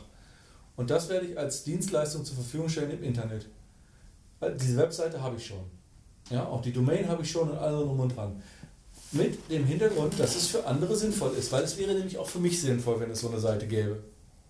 Wenn ich sehen könnte, oh, im Postleitzahlbereich 31 sind da und da Leute, die an demselben Thema interessiert sind, kann man sich ja mal treffen. Das hat nämlich auch im weiteren Sinne mit unserem ewigen ähm, Thema zu tun. Es wäre so schön, wenn man mehr Leute hätte, über die, mit denen man sprechen kann. Aber wo soll man die finden? Bei Parship oder bei Elite-Partnern? Schwierig. Stichwort äh, Gleichgesinnte. Der, ja, der Kiko-Trainer hat mich angerufen, äh, nicht angerufen, hat mir eine E-Mail gesendet. Der Kurs ist belegt, wir sind vorgemerkt. Er meldet sich bei mir, sobald äh, ein Platz frei wird oder wenn wieder erwarten dann der eine oder andere gar nicht kommt jetzt zu dem Kurs, der am 20.02. beginnt. Okay. Ich habe zwar schon vor vier oder fünf Wochen habe ich uns schon angemeldet. Trotzdem schon voll. Ja, Erstaunlich, ne? Schade, ja. Jetzt weiß ich nicht, wie viele Leute er zulässt mit 10, 12 Leuten kann man Qigong wohl bewältigen. Ohne Probleme. So können sie so, so viele wie in den Raum reinpassen, ohne dass man sich gegenseitig ja. in die Augen fasst. Roger Mudra hatte immer so um die 6 bis 8. Qigong kannst du auch, die Chinesen machen, mit 2000 Leuten auf der Baustelle. Im Park. Hm. Ähm, ja, äh, an diesem Ende des Monats startet für mich ein ganz interessantes Projekt sozusagen oder ein, ein Event. Zwei Events. Ich war ja beim Mantra singen jetzt vom, vor Ende, Ende Januar. Letzter Freitag im Januar. Das ist ein. Ich hole noch ein bisschen weiter aus. Die Cora. Cora. Weiß nicht mehr, wie der Nachname heißt. Ähm, die hat in dem Haus der edlen Freundschaft, in die, von, das von dem, von dem buddhistischen Mönch in Bad Nendorf geführt wurde, sein Elternhaus. Mhm. Die hat da ab und zu Mantra-Singen angeboten. Da bin ich einmal hingefahren, weil das ja echt weit ist, von Bückeburg nach Bad Nendorf zu juckeln mit dem Auto für eine Stunde Mantra singen. Ist das eigentlich äh, ganz schön weit. Ähm, und das hatte mir auch gefallen, aber nicht zu 100 Prozent, weil es war mir ein kleines bisschen zu christlich teilweise. Es war gar nicht christlich, aber es war einfach von, mit Gitarre und so und fand es nicht so zu 100% super. Und auch der Enthusiasmus in den anderen äh, ließ für mich zu wünschen übrig. Ähm, und dann hatte ich da gefragt, ob es denn solche Events auch gibt näher an Bückeburg dran. Weil ich würde das gerne machen und ich würde das gerne mehr machen. Weil ich vermisse das total, so, so eine Gesellschaft zu haben. Das hatte ich ja in Köln. Ich wäre jede Woche mittwochs zwei Stunden beim Kirtan gewesen und manchmal am Wochenende noch in Düsseldorf. Ähm, das vermisse ich total. Und was hat sie gesagt? Er hat gesagt, nee, gibt es nicht. Sie würde das mal versuchen, für sich irgendwie in der alten Polizei mal unterzukommen, aber es ist noch nichts Festes geplant. So, dann hat sich lange Zeit nichts ergeben. Dann ist, glaube ich, mindestens ein halbes Jahr ins Land gegangen. Da habe ich gehört, über die Cora hat sie mir einen Kontakt hergestellt zu der Saskia. Sie würde etwas veranstalten in Stadthagen und zwar am Schloss, am Finanzamt. Mantra singen, einmal im Monat. Auch sehr selten. Ähm, dann hatte sie das angesetzt für irgendwann kurz vor Weihnachten. Dann bin ich mit meiner Trommel da hingefahren, im Stockdustern, auf dem Freitagabend und bin rumgeirrt um das Schloss um 18 Uhr und kam gar nicht mehr rein, weil da waren nur noch die, die Putzkräfte und die haben gesagt, nee, hier ist keiner mehr, nur noch der Nachtwächter und wir schließen jetzt ab. dann haben die, hatte ich gedacht, die hatten gesagt am Balkon. Ich gesagt, die meinten den Innenbalkon, den verglasten. Aber offensichtlich meinten die tatsächlich den offenen Balkon, der vom Park aus zugänglich war, wo es eisekalt war. Mhm. Und es war auch kein Mensch da. Und dann hatten die diesen Termin wohl platzen lassen, weil nicht genug Leute dabei waren und hatten es mir nicht gesagt, weil ich oh. ganz neu erst in der Gruppe war. Ich war noch nicht in der, in der WhatsApp-Gruppe drin. Ja. Und dann lief ich natürlich da rum wie Falschgeld. Hm. Und dann haben sie gesagt, ja gut, wir melden uns beim nächsten Event. Haben wir natürlich auch entschuldigt und alles mögliche, das war ja auch kein Problem. Dann hat das jetzt endlich stattgefunden Ende Januar in der alten Polizei, nicht draußen. Und wir haben, es war ganz schön, ich habe meine Trommel mitgenommen, die Dolak. Und äh, das ist auf fruchtbaren Boden gefallen, waren alle begeistert davon, dass wir so ein bisschen Rhythmus mit in der Gruppe hatten. Es war mit Gitarre. Und wir waren so verblieben, dass ich das nächste Mal auch das Harmonium mitnehme. Ja? Ja. Und dass ich auch ein oder zwei Songs äh, leite. Kirtans dann. Und das bedeutet für mich, das ist das erste Mal. Ne? Äh, also in Indien habe ich ja mal damit rumexperimentiert, so ein bisschen vor anderen überhaupt zu spielen, so ein paar Tasten zu drücken. Ja, und kam hier an, hast du mir erzählt. Das kam an, ja genau. Aber das war ja jetzt noch, erstmal war das ja ein sehr wohlwollendes Umfeld. Und äh, das waren meine ersten stümperhaften Versuche, wo ja auch alles keiner erwartet hat, dass es in irgendeiner Art und Weise richtig funktioniert. Aber jetzt übe ich das schon eine ganze Weile. Und ich freue mich darauf. Also ich werde mindestens zwei Songs ja, anbieten, vielleicht drei. Für deinen genau. Ja. Für die Gruppe. Und die wollen diese Gruppe auch intensivieren. Die wollen also mehr Leute reinbekommen, natürlich, und auch häufiger. Äh, die leitende, äh, das leitende Mädel sagte aber, sie würde von sich aus sich aber nicht in die Verantwortung begeben wollen, das alle zwei oder jede Woche anzubieten, weil das wäre für sie logistisch zu, zu viel, das immer auch zu leiten den Abend. Ja, machst du das halt. Genau, da habe ich gesagt, wir können ja alternieren. Ja. Du, ah, du alle vier Wochen, ich alle vier Wochen, versetzt um zwei Wochen. Ja, gute ähm, Idee. Und, und danach, das ist dann der 29. und dann fahr, nee, der 28. und ich fahre dann am 29. dem Samstag nach Heidelberg und da treffe ich mich mit alten Bekannten aus Griechenland, die ich zum Kirtan in Griechenland getroffen hatte. Ja, super. Und dann habe ich da auch mich bereit erklärt, ja, ähm, zu spielen. Also das geht auch los für mich. Und das, was ich eigentlich damit sagen wollte mit der langen Ausheberei hier, ähm, ich, ich kriege krieg mich nur motiviert, weil ich im Hinterkopf habe, nicht, dass ich nachher beklatscht werde und einen Orden kriege und die schönste Frau im Raum mit nach Hause nehmen darf, sondern dass das für andere von Sinn ist. Ja. ja? Ja, ist ja interessant. Weil die anderen Motive funktionieren bin, nicht mehr. Ich bin davon überzeugt, dass du aus, aus der Lektüre da noch unglaublich viele Motivationen herausziehen kannst und auch Parallelen zu deiner Denke siehst. Das, was du jetzt gerade erzählst, Gründung einer, einer, einer spirituell orientierten Gemeinde, hat er ja auch gemacht. Ja. Während parallel zu seinem Studium. Und dann hat er noch weil damals eben das mit Programmierung und Computern losging, war das ja auch für alle neu und so. Ne? Er ja. auch sehr interessiert und sehr neugierig, bist du ja auch, ne? an Neuem interessiert. Hat er dann noch mit Softwareentwicklung angefangen und das weitergetrieben. Und auf allen Gebieten war er erfolgreich, ohne es sein zu wollen, weil er dem Fluss des Lebens vertraut hat. Erinnert dich das nicht auch an dieses kleine, diesen Absatz aus Tata?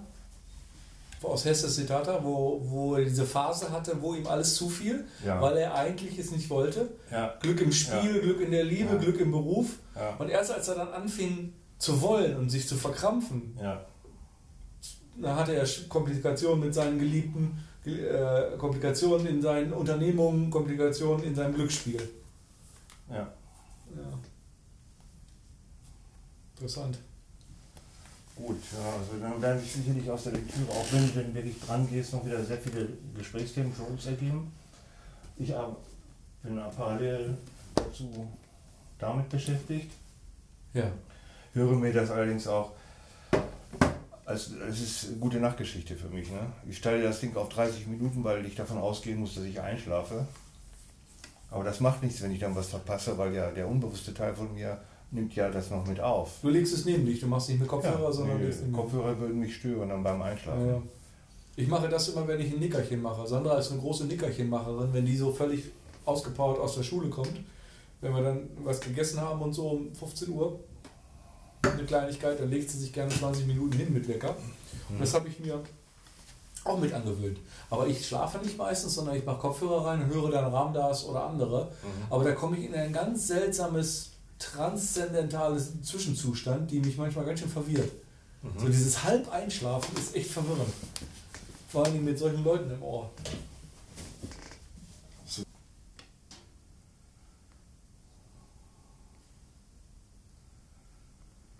So, was ich jetzt abspiele, sind Auszüge aus diesem Werk, ne? Aus, aus diesem. Ja.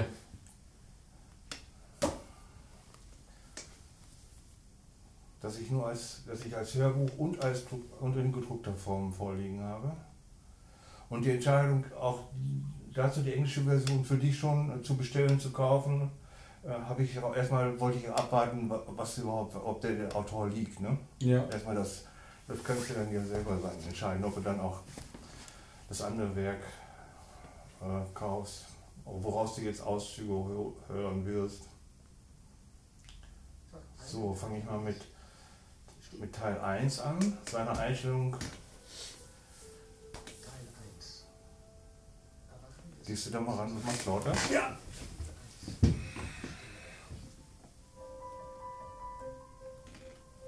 Mist, jetzt fällt mir ihr Name nicht ein. Wie heißt sie nur? Verflixter kommt, sie weiß. So.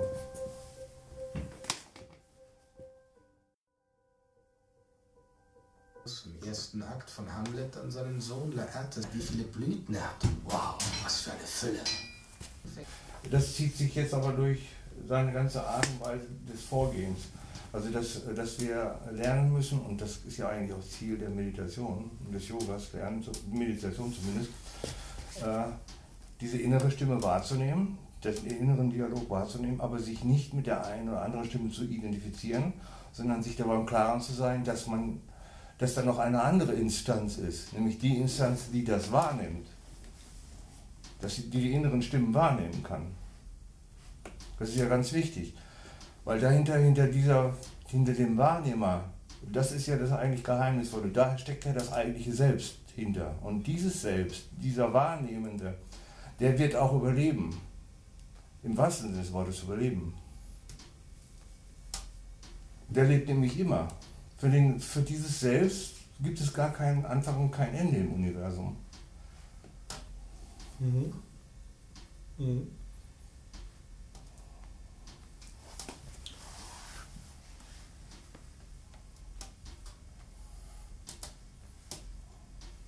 Wenn, äh, wenn du Lust hast, kann ich noch ein, zwei andere interessante Stellen rauspicken. Ha, hast du heute einen anderen inneren Monolog als vor 20 Jahren? Ja, Hast du Phasen der, der Stille? ja. Die gibt es auch. Mhm. Früher, also früher, vor 20 Jahren, kann man sagen, ja, und davor erst recht, habe ich das gar nicht so wahrnehmen können, die innere Stimme. Ich hatte gar nicht die. Ich war immer identifiziert mit einer Seite und war sozusagen sprunghaft dann, auch emotional. Diese Distanz, von der er redet, also dass man der Wahrnehmende ist, dass man das Subjekt ist und die inneren Stimmen oder auch Bilder, es können ja auch Bilder sein, ne? oder der Erinnerung an bestimmte Situationen, Mhm. äh, die habe ich gar nicht so klar wahrgenommen in mir, als etwas, das in mir geschieht, sondern immer, ich war immer gleich identifiziert mit einem Teil. Mhm. Und äh, mit der Gestalttherapie von Peirce bist du ja auch ein bisschen vertraut. Der hat ja auf zwei Stühlen versucht, das herauszuarbeiten ne? Mhm. mit seinem Patienten. Ja. Das, was er jetzt als Dialog dargestellt hatte, das würde Fritz Perls jetzt hier mit, mit seinem Klienten und zwei Stühlen machen. Ne? Dass er dann überhaupt erstmal her- herausfindet. Ja. Ich, ich, habe, ich habe tatsächlich gedacht, dass das kein Dialog ist. Das ist Wie ein Monolog. Das ist ein Monolog, jetzt nicht nur bei mir, sondern äh, das, was er es Dialog genannt hat. Und ich bin auch nicht fern davon, das selber auch, ich habe das bestimmt auch schon selber oft Dialog genannt. Aber ich äh, versuche eigentlich das immer Monolog zu nennen, denn selbst wenn es zwei, zwei Meinungen gibt, ist es ein Monolog. Da ist kein zweiter Part, der redet. Da ist keine zweite Stimme. Da ist ja keine zweite Meinung. Ein Dialog ist eine zweite Entität, die mit dir im Austausch steht. Ja, die ist nicht da. Es sind, es sind mehrere Stimmen. Es ist sozusagen eine, eine, eine multiple Störung in der, in, der, in der. Aber eigentlich ist es immer ein Monolog. Du meinst, es ist eine dieselbe Stimme, die unterschiedliche Standpunkte wahrnimmt? Richtig. So, ja, so kann man es auch sehen. Es ist, und ich glaube, das hat tatsächlich, es hat jetzt in dem Sinne, wo ihr drauf abzieht und wo ihr hin will, hat es sicherlich keine Funktion mehr. Aber bis dahin hat es ja auch eine Funktion, dass wir uns, dass wir nicht alles immer taufrisch erleben müssen, sondern wir können rehashen, wir können Erlebnisse durchkauen, alternative, äh, äh, alternative Ergebnisse uns produzieren in, unseren, in unserer Fantasie. Mhm. Wir können Dialoge vorwegnehmen, wir können Dialoge neu umstrukturieren, in der, äh, indem wir uns anders daran erinnern oder neu sagen, so hätte es ändern müssen. Das, das sind ja Lernprozesse auch in unserem Gehirn. Ich glaube, das ist auch geschuldet, dass wir eben auch sehr komplex interagieren mit unserer Umwelt. Und dafür wir praktisch diese Wiederholung, das ist, das ist, das ist Wiederkäuarbeit der Realität. Und das ist vor allen Dingen, glaube ich, auch eine Art des Überlebenstrainings, denn wir nehmen, wir antizipieren komplexe Situationen damit, mhm. habe ich das Gefühl. Und gerade weil wir in der Lage sind, diese Positionen und die Meinungen zu wechseln in diesem inneren Monolog, damit spielen wir das, wo wir sonst die tatsächliche Situation für bräuchten und mehrere Akteure. Ja. Das bringt mich jetzt mal zu der Frage, wie ist es denn, er sagt ja, das sei überwiegend Gedöns, ne? da bin ich ja etwas anderer Meinung. Nämlich, was, was, was, mach, was ist eigentlich Denken im Zusammenhang jetzt mit der konkreten Programmieraufgabe? Mhm. Da müssen, suchen wir eine Lösung. Da kann man ja nicht sagen, dass was, ist, läuft da auch ein Monolog ab? Ja. Ist das, ist das der Denkprozess? Ja. Brauchen wir die zwei Stimmen, um, um ist das, wären wir sonst gar nicht fähig zu denken, hier jetzt ganz sachlich und ganz logisch orientiert. An dem Beispiel könnte man jetzt zum Beispiel die Frage stellen, sind es wirklich zwei Stimmen? Weil wenn ich sage, wenn an der Stelle müsste ich aber jetzt einen Aufruf an das Modul machen. Nein, das stimmt nicht. Das können wir, das müssen wir höher im Programm schon machen. Ist das jetzt eine zweite Stimme, die das sagt? Nein. Meiner Meinung nach nicht. Es ist dieselbe Stimme, die das Problem versucht aus verschiedenen Perspektiven zu sehen. Mhm. Das sind keine zwei Stimmen. Und ich glaube auch die anderen, auch die, auch die Sachen, oh, äh, ich muss Fred noch anrufen. Aber jetzt ist es doch schon zu spät. Das ist keine zweite Stimme. Das sind mhm. Variationen des Problems. Mhm. Das sind Aspekte des Problems. Mhm. Es ist einfach eine andere Art, wie er es sagt. Er, er meint sicherlich dasselbe, aber ich bin der, der, der, der Genauigkeit her, rede ich da für mich nicht mehr von Dialogen in meinem Kopf. Das sind Monologe. Okay, da können wir uns auch schnell einigen. Ich wäre auch bereit zu sagen, es ist ein Monolog und es sind, werden immer verschiedene Aspekte. Diese, dieselbe, dieselbe Stimme beleuchtet verschiedene Gesichter oder nimmt, ja. nimmt unterschiedliche Aspekte, unterschiedliche Standpunkte ein. Genau. Wo können wir uns ja unter anderem darauf einigen. Aber er wollte ja hauptsächlich klar machen, dass wir jetzt erstmal begreifen, da sind Stimmen. Aha. Und es gibt noch, und es gibt einen, der das Ganze wahrnimmt. Und das ist eine andere Entität. Ja, ich würde sogar, da haben wir schon häufig drüber gesprochen, dieser, dieser Beobachter oder der, der ähm, The Witness bei vielen, ja auch der Beobachter schlussendlich in vielen, bei vielen Autoren ähm, oder die, die schlussendlich diese Kamera, die das Ganze nochmal von einer erhöhten Perspektive betrachten kann, nochmal von einer ultimativ zurückgesetzten Perspektive den ganzen äh, Prozess betrachten kann.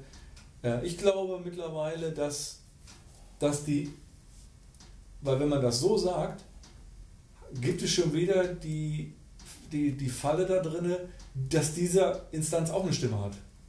Die der ultimative Bewerter ist. Mhm. Der ultimative Kommentator. Aber er ist ja das, das in manchen Gleichnissen auch einfach, das ist die Leinwand, mhm. auf der es spielt. Ich würde sagen, mein bestes Bild, was ich dafür immer jetzt mittlerweile für mich nutze, ist, es ist eigentlich die Stille, aus der wahrgenommen wird. Die, die attributlose Stille, in die alles hereintreten kann und dann dort zur Kenntnis genommen wird.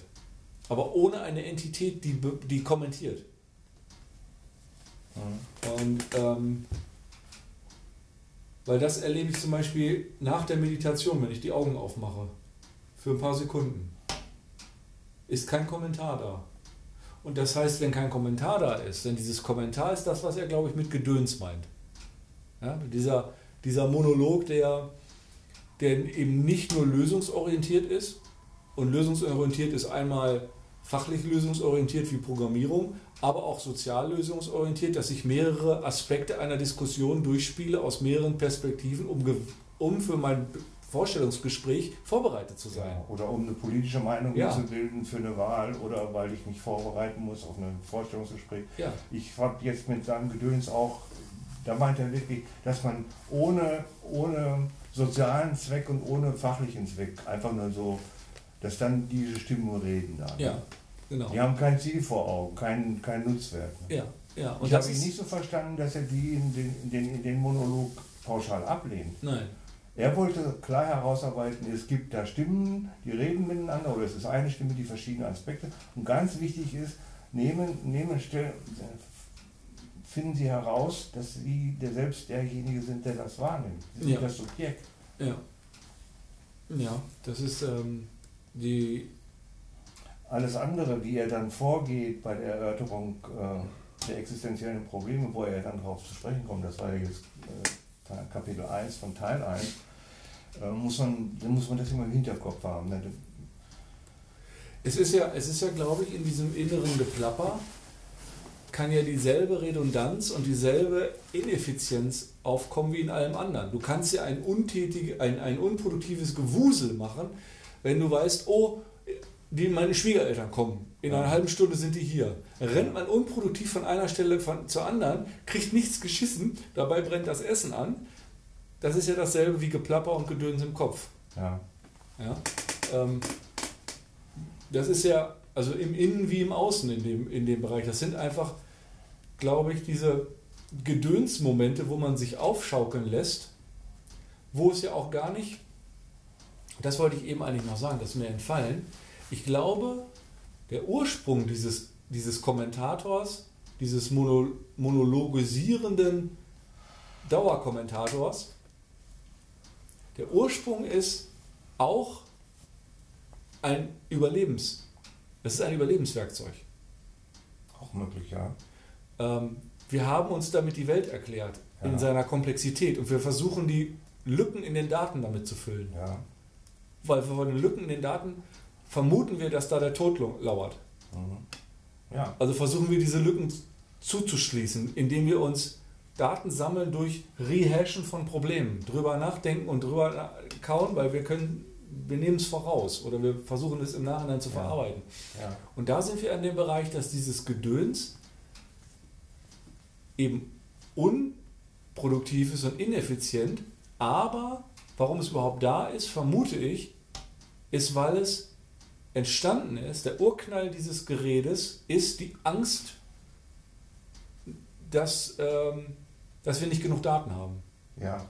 Das liegt daran, dass er zwischendurch mal sagte, die Stimmen werden besonders aktiv, wenn Druck mhm. da ist, wenn ja, genau. Angst auftritt, wie du es gerade sagst. Ja, ja, ja, richtig. richtig.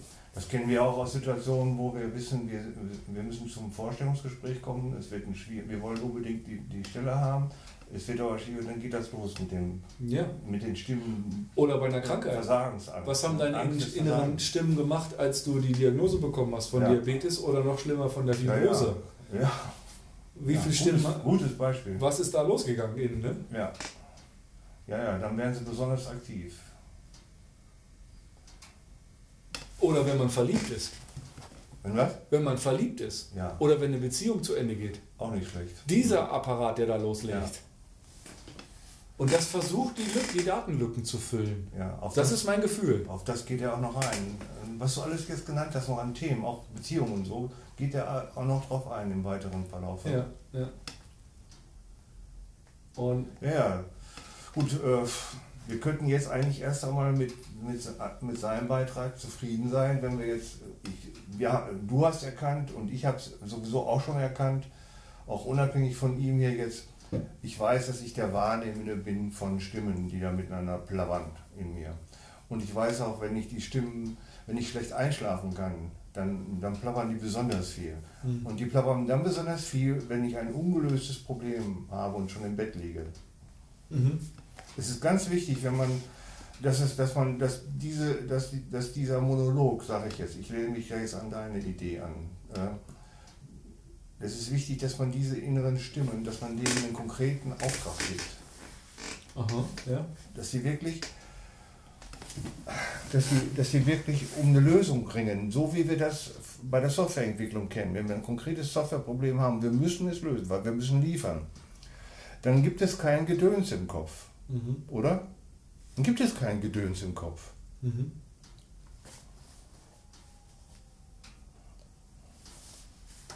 Mir würde es helfen, wenn ich, ähm, wenn ich mir, weil man, äh, es ist eine Falle, es ist gefährlich, wenn man als Kopfmensch, und da gehöre ich ja nun mal extrem dazu, diese innere Stimme realisiert, wahrnimmt, den auch in der, Druck, in der druckvollen Situation, wo Stress ist, wo Termindruck ist, ähm, und dann dieser Stimme praktisch sagt, okay, lass uns konzentrieren und konkret ein Problem anfassen.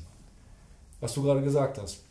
Äh, Genau das ist ja oft nicht möglich durch den Druck, weil man da kommt man ja in die Nervosität und da, Ja, das ist das ist Worst Case. ist, äh, aber jetzt habe ich mich gerade, dadurch, dass du das gesagt hast, ist für mich eine Idee gekommen und zwar habe ich gedacht, was ist, worauf kann das ein Hinweis sein, dass dieses Geplapper ähm, keinen roten Faden erreicht? Es, es kriegt die Energie nicht auf den Boden, es ist zu viel. Es ist ein Hinweis auf eine existierende Angst, Mhm. eine Klar. Unsicherheit, eine starke Unsicherheit. Ja, In dem Moment, wo unsere Gedanken äh, Lösungsorientierung verlassen, zerfranst werden, fragmentiert werden, ist es ein Hinweis auf Unruhe ja, und Angst. ja. Und dann könnte man sagen, dann könnte man sich praktisch, dann könnte man die Disziplin wechseln und sagen, nicht der Stimme mehr zu sagen, ma- änder dich Stimme, sondern sich aus der Schusslinie nehmen und sagen mal, was ist denn hier eigentlich los? Was ist denn eigentlich mit dir los? Komm mal zur Ruhe, mach mal was, was dir gut tut, hör mal auf, hier oben ja. weiter zu rennen. Das wäre ja dann eine, eine Chance, ähm, die Gedanken nicht mit Gedanken zu bezwingen. ja. Erstaunlicherweise geht das, oder nicht erstaunlicherweise, sondern glücklicherweise funktioniert das bei mir beim Kirtan. Am meisten, wenn ich Harmonium spiele. Das ist so heftig. Diese Vibration dieses Instruments, wenn ich das in Da meiner. kommst du sogar in die Stille dann, Ja. ne? in die innere Stille. Ja, obwohl ich Also, singe. Das Monologisieren ist weg. Ne? Völlig. Obwohl ich singe, ähm, aber ich bin ja in, in, in Harmonie mit dem Instrument. Das heißt, die Schwingung, die meine Luft und mein Zwerchfell produziert, ist dieselbe Schwingung wie im Instrument. Und das ist ja auch kein Synthesizer, das ist ja ein real existierendes, schwingendes Instrument, das vibriert richtig. Das ist fantastisch. Das Ja. macht wirklich wie, das ist wie diese, das hat auch was von Hingabe und diesen, du brauchst diesen Parasympathikus, dieses Loslassen, um diese, diesen, diesen Orgasmus zu spüren. Mhm. Na, dieses, Auf Servus habe ich, habe ich schon häufig Bergsteiger-Dokus zu Bergsteiger, zu Extremsportlern gesehen. Ne? Bergsteiger, die einen ungeheuer steilen Fels hochkrabbeln, ohne Sicherung. Mhm. Und die wurden von einem Interviewer nach ihrer Motivation gefragt. Das sei doch alles unglaublich gefährlich. Sie hätten doch gar keine Chance zu überleben, wenn sie hier ohne Sicherung. Darauf haben die geantwortet. Wir sind so konzentriert. Wir wissen, dass wir uns in Todesgefahr befinden. Und genau das führt dazu, dass wir innerlich total frei sind. Der Kopf ist total frei. Mhm. Wir sind hochgradig konzentriert. ja, Und das ist ein angenehmes Gefühl, sagen die. ja. Kann ich nachvollziehen. Obwohl ich selbst sowas noch nicht unter so ist mir aber, ich verstehe das aber, dass jemand, äh, der, der, in eine, der in, eine, in eine gefährliche Situation gerät, ja, ich kenne das vom Auto, vom Autofahren her. Da So. bin ich schon ein paar Mal in die Situation geraten, dass ich mit knapper Not einen Unfall vermeiden konnte und in diesem Augenblick, wo ich die Gefahr erkannte, war ich plötzlich sowas von konzentriert und hatte so einen Absacker, Kopf ganz leer, aber alles voll konzentriert. So habe ich den Unfall vermeiden können. Mhm. Ultimativer Flow ist das, ne? Ja. Der, der, äh, der Osho hat gesagt, ähm, hat, das, hat das auch thematisiert gehabt. Der hat auch gesagt, äh, der hat auch gesagt, hat seinen Schülern auch mehrmals empfohlen, sie sollten sich in eine gefährliche Situation bringen, die sie aber noch kontrollieren können. Mhm. Um dieses Gefühl kennenzulernen, dass, dass, dass im Kopf keine Stimmen mehr miteinander, miteinander ringen. Weil alle Kräfte sind konzentriert darauf, die Gefahrensituation zu bestehen. Kann das aber nicht eventuell zu einem Gefahrannäherungs-Junkie werden? Ja, klar. Wenn man das immer wieder haben will, das hat. Man, ich könnte mir vorstellen, dass man süchtig wird, weil das Gefühl danach klasse ist. Ne? Ja, so wenn ich mir das zum Beispiel übersetze aufs Motorradfahren, dann muss ich jedes Mal 5 km/h schneller fahren, wegen der Akkommodation, damit ich, weil ich ja geübter werde mit diesem, um, in diesem Zustand, muss ich ja wieder die Gefahr etwas äh, erhöhen. So wäre wohl auch zu erklären, dass Extremsportler ja nicht lassen können von, ihrem, von ihrer Tätigkeit. zumindest ne? klettern sie nicht immer wieder denselben 30 Meter Berg. Da wurde sogar ein Bergsteiger interviewt, der, den hat es mal erwischt, der ist dann mal gestürzt, so 30 Meter, hat aber noch Glück, dass er auf den Vorsprung gestürzt ist. Mehrfache Brüche und ist wieder zusammengeflickt worden und nach, nach, nach zwei, drei Jahren hat er wieder angefangen mit seiner Kletterei. mit Ja, seiner- bei, bei vielen von denen endet das, die Karriere aber tatsächlich mit Absturz an so einer Wand. Wenige gehen davon in den Ruhestand. Von diesen, Ex- gerade von den Kletterern. Das ist tricky. Auch es gibt da so einige, gerade diese Free Climber oder sowas, ne, diese Free Solo, so heißen die, die ohne Sicherung arbeiten. genau, diese Free Solo Kletterer. Ähm, die klettern das ja auch nicht beim erst, bei der Erstbegehung. Nein. Die klettern das ja hundertmal mit Seil. Sicherung, ja. um da jeden Millimeter äh, in dieser Wand zu kennen und genau zu wissen, wie jeder Griff funktioniert. Und dann gehen sie ihn einmal an im Solo. Und weh, die kriegen einen Krampf in dem Finger. Es gibt eine Aufnahme von einem der, der oder ich glaube, dem berühmtesten, Hunhold heißt der, glaube ich, Amerikaner, äh, der diesen El Capitan bestiegen hat vor zwei Jahren, Free Solo, die höchste und schwierigste Stufe, die Free Solo, glaube ich, bisher gegangen wurde. Und Von dem gibt es eine YouTube-Aufnahme von einem anderen Berg, wo der, die Filmcrew, der Filmende, ihn begleitet hat. Und da steht er auf so einem winzigen Vorsprung und hat eine Panikattacke. Hm. Hat, ist also aus dem Programm gefallen für einen Moment Hm. und diskutiert mit dem oder redet mit dem, mit dem Kameramann, der ihn auch wieder runteratmet, dass er wieder ankommt. Das ist schon heftig. Ich meine, wenn du da auf 140 Meter Höhe in der Wand stehst und unter dir siehst du die Tannen im Wind sich bewegen, da realisierst du, glaube ich, zutiefst, Und da gibt es sogar Stellen, sterblich wo bist. die einen Überhang haben. Aha. Die, müssen, die hängen dann sogar voll in der Luft, die hängen nur an ihren Fingern und müssen dann noch das, Ja. beim Angucken, beim Zuschauen wird, wird mir schon schwindelig. Und man hat klatschen nasse Hände, ne? Beim Zugucken. Ja. Bei sowas. So ungefähr. Ja. Ich habe dieses El Capitan oder Free Solo oder wie das dieser Film hieß, gesehen. Ist sehr spannend. Von dem, von dem Alexander Hunold. Das ist, da habe ich die ganze Zeit da gesessen mit kribbelnden Händen. Das ist. Ja, und was lernen wir daraus? Wenn, ja, wenn wir wirklich nur Gedöns, wenn wir keine konkrete Aufgabe haben, die unbedingt gelöst werden muss, wenn da kein, kein, kein richtiger Druck hinter sitzt, keine, keine letzte Konzentration erforderlich ist, dann ist, dann schlaucht uns, äh, dann schlaucht uns dieser innere Ja. Monolog. Aber mir hat das jetzt gerade diese, diese, äh, diese Einführung und das, was wir besprochen haben, tatsächlich den, den, den Tipp gegeben und den, den, den Fingerzeig gegeben, dass ich das jetzt ein bisschen wie bei der gewaltfreien Kommunikation sehe. Wenn Gedöns stattfindet, nicht das Gedöns unterdrücken, da sind wir wieder bei spirituellem Ego, Ego-Krieg, nicht das Umlenken in bessere Gedanken, ist auch Ego-Krieg, sondern gucken, was ist mein Bedürfnis, Schrägstrich Angst. Warum plapper ich? Erstmal überhaupt äh, die Trennung, die Distanz auf. Das fällt mir leicht, das, Das habe ich seit Jahren. Ja, das weiß ich. Das- Ich habe meine Stimme nehme ich schon lange nicht mehr ernst. Hm. Das, was als, als Kommentar und Geplapper in mir los ist, das ist keine Automatik. Hm, okay. Nicht mal im Streitgespräch. Da, da kann ich vielleicht nicht aus da kann ich vielleicht die, das, was ich sage, nicht verhindern. Aber mir ist die ganze Zeit, ich habe eine Disassoziation von den Worten. Ah, also ich weiß, dass das okay. ist Bullshit. Ja. Das ist nicht die Realität, das ist mein Kommentar. Ja.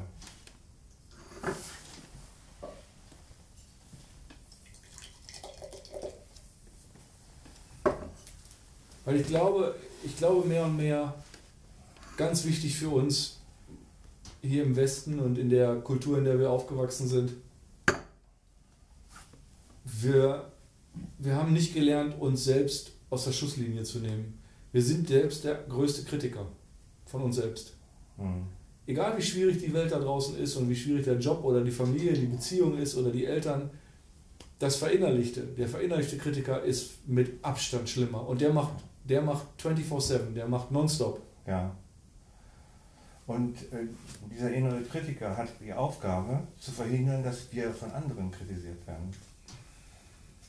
Äh, da, und darunter sitzt Angst vor Kritik, Angst vorm Versagen. Ja. Muss man auch ganz klar sehen.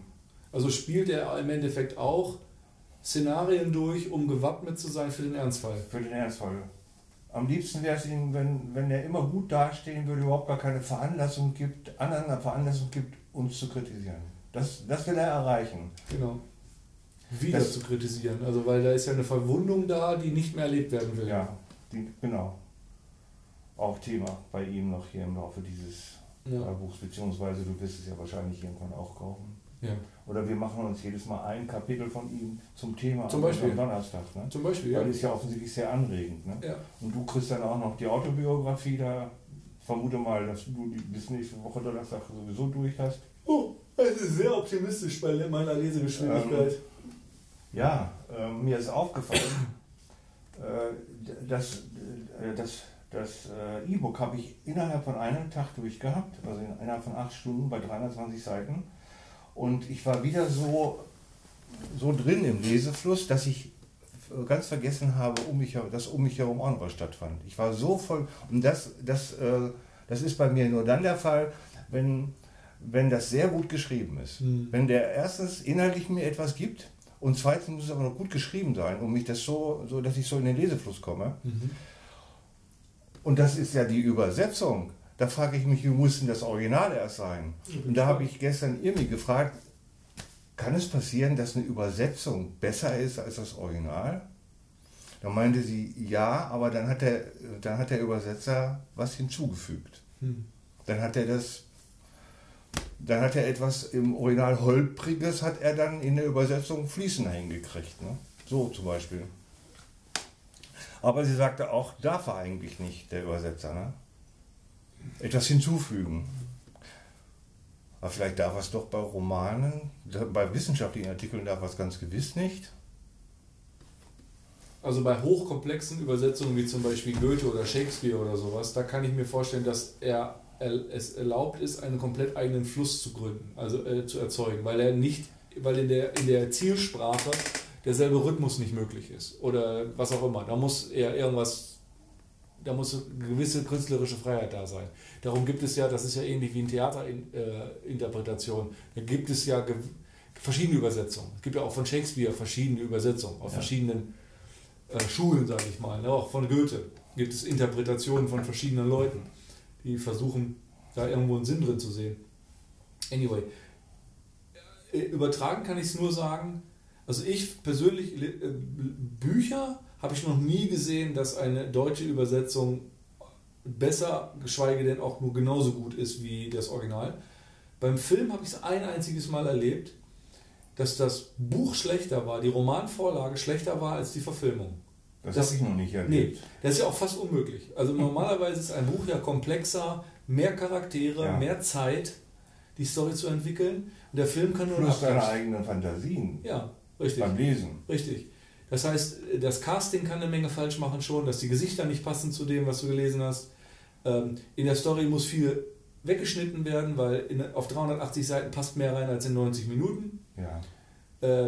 Dann müssen bestimmte stereotype Sachen in einem drei, äh, drei oder fünf Akte Verfahren in einem, in, einem, in einem Film eingehalten werden, die in dem Buch vielleicht nicht äh, in der Form eingehalten werden müssen. Das innere Gedöns können sie auch nicht in Bildern ausdrücken. Richtig, richtig.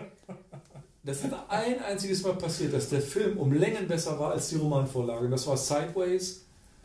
Ähm, ich weiß gar nicht mehr, wie der Autor heißt. Das Buch habe ich zu Ende gelesen, aber habe ich, und ich habe es im englischen Original gelesen. Ähm, habe gedacht, der Film ist so viel besser. So viel. Ja. Ja, erstaunlich. Habe ich auch noch nie erlebt. Ja, und da seitdem nie wieder, obwohl ich das auch nicht oft teste. Also ich, guck, ich lese nicht oft das, was ich auch gucke. Na, in einer Woche, wenn du mir dann zeigst, wo du bist in, deinem, in dem Buch, da gucken wir mal einen Absatz aus und dann überprüfst du mal, ob die Übersetzung besser ist oder genauso gut. Ja. Oder schlechter. Ja, da bin ich natürlich auch total voreingenommen, ne, weil ich mit dieser Sprache ja Englisch keine, keine, keine Schwierigkeiten mehr habe. Das heißt, und ich auch das Gefühl habe, dass die englische Sprache an sich ein kleines bisschen mehr Flow hat. Ein kleines bisschen weicher dahin geht als, äh, als die deutschen Sätze. Deutsche Sätze sind für mich immer etwas gestelzter und eckiger. Mhm. Ähm, auch die Sätze, die ich selber sage, sind so. Das, das liegt, glaube ich, das ist in der Natur der, der Sprache. Dass sie etwas holziger ist. Wird offensichtlich nur noch von Polnisch übertroffen. Ne? Vom Hören auf jeden Fall. Ne? Also vorher auch Vom Russisch Hören, und ja. sowas Ich ist ja ja richtig eckig. Ne? Polnische Haushälterin, mit der ich übrigens immer eine lange Kaffeepause mache, wo mit Hilfe des Übersetzers hier von Google Ja. direkt, ne? also wir sprechen miteinander und der übersetzt ja dann parallel. Ne? Kann die so? Kann die immer noch gar kein Deutsch? Doch, ja, aber wir tauschen keine Alltäglichkeiten aus. Die, die hat hier meine Bücher gesehen und so. Und oh, Psychologie, oh, Anthropologie, du, Philosoph. Ja, Sie ist Juristin. Ja. Und äh, in der Kaffeepause führen wir dann auch anspruchsvolle Gespräche. Und dann, bin ich, dann sind wir auf einen Übersetzer angewiesen. ja. Ja, auf einen Übersetzer ist man meistens sogar noch in seiner Muttersprache angewiesen bei solchen Themen. Alter, jetzt Inzwischen freue ich mich richtig, wenn das hier kommt. Gar nicht mal so sehr, weil die dann hier sauber macht und so. Sondern ich freue mich auf die Kaffeepause. ja. Also wenn ich 20 Jahre älter wäre, würde ich, äh, würde ich, hätte ich Interesse daran, mit ihr anzu, bei ihr anzudocken. Sie ist äh, 41 oder 42, also deine Altersklasse. 20 Jahre älter willst du sein oder 20 Jahre jünger? Ich müsste 20 Jahre jünger sein. Achso, weil ich glaube, du hast älter gesagt. Sie müsste 20 Jahre älter sein, das ging auch. Ja. ja.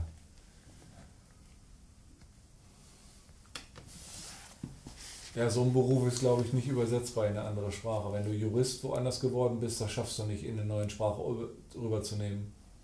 Arzt ja, aufgrund der lateinischen Basis und dadurch, dass der Körper überall gleich ist. Ja. Du musst nur Fachbegriffe lernen und Verfahren. Aber ähm, Jura in eine andere Sprache zu, zu, Ist ja hoch, ist ja, ist ja lokal. Katastrophe muss das sein. lokal. Nicht nur, dass die Gesetzgebung wahrscheinlich in, in vielen Nuancen anders ist, oder Bestimmt. zum Beispiel in, in, in dem Unterschied zwischen Deutschland und, und dem, dem britischen Recht oder sowas, der ganze Aufbau ist ja noch anders. Der ganze Mhm. Aufbau von Rechts mit, mit Recht, von Präzedenzfällen und die Art und Weise, wie die das vortragen und so weiter im Gericht, das ist ja alles anders als bei uns. Das muss das, also da die Das ja Disziplin auch zu wechseln. für die Muttersprachler ist es ja auch manchmal Haarspalterei. Ne? Ja. ja, juristische Sprache ist keine Umgangssprache.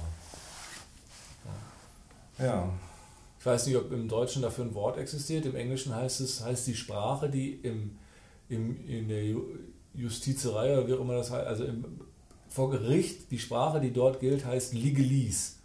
Legalese, irgendwie mit zwei, mit jede Menge E's. Legalese. Das ist die englische Sprache, aber die Worte haben größtenteils andere Definitionen. Das heißt, es ist ein anderes Lexikon hinter. Ja, klar. Da ist nicht der Duden hinter, wenn da bestimmte Worte benutzt werden, sondern das sind andere Worte. Und darum brauchst du einen gesetzlichen Vertreter. Äh, Nicht einen gesetzlichen, du brauchst einen juristischen Vertreter, Juristischen weil du mit Vertreter. deiner, mit deiner Umgangssprache nicht verstehst, was der Richter von dir will oder der Staatsanwalt, Ja, weil der klar. die Worte anders benutzt. Ja. Hast du was zu trinken? Habe ich, danke. Ich wollte mal, mal wissen, wie die schmeckt im Vergleich zu Lind. Bisher habe ich ja mal Lind bevorzugt, 90-prozentiger. Die milde Version. Die sind auch wirklich gut, Lind. Die wirklich großartig. Auch die 90-prozentige schmeckt dir auch. Ja. Obwohl sie ja wirklich nicht sehr süß ist. Nee. Überhaupt nicht süß ist. Nee. Aber man muss diese, diese Edel, dieses Edelbilderzeug muss man lange im Mund lassen. Die muss man ganz langsam zersch zerschmelzen. Sind 15 Minuten am besten im Mund lassen. Dann kommt das Aroma erst so richtig Mhm. durch. Am Anfang schmeckt Und das interessant auch, interessantes Phänomen, seitdem ich regelmäßig abends so 20 Gramm Schokolade zu mir nehme, von der guten Schokolade, habe ich einen super Schiss. der duftet. Der hat die richtige Konsistenz und der duftet. Warum erwähnen Sie das nicht in der Werbung? Früher. Früher, als ich drei, zwei, drei Jahre alt war und geschissen habe, da war ich immer sowas von stolz auf mein Schiss und ich habe das auch immer gerne gerochen, das Zeug. Ne? Kannst du dich noch erinnern? Ja. Du hast sowieso erstaunlich frühe Erinnerungen. Ne? Und in der Pubertät habe ich das überhaupt nicht mehr toll gefunden. Da habe ich mich äh, dessen geschämt. Vielleicht hättest du weiter bei Brustmilch bleiben sollen.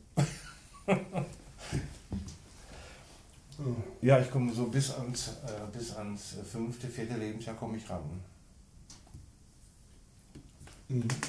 Nein, du hast ja mal erzählt, an Weihnachten, dass du dich sogar erinnerst, wie Mama und Ingrid im Bett zusammen gelegen haben und du hinter Gittern noch warst. Ach ja. Da muss ich ja vor dem fünften gewesen Ja, ja, sein. da habe ich regelrecht das Gitter vor Augen und ich Mhm. zwischen, die, zwischen, die, zwischen die, durch die Stäbe geguckt. Mhm. Ja, kann ich, kann ich mich dran erinnern. Ich bin aber auch von der Wickelkommode gefallen, aber daran kann ich mich nicht erinnern. Das weiß ich nur durch Bericht.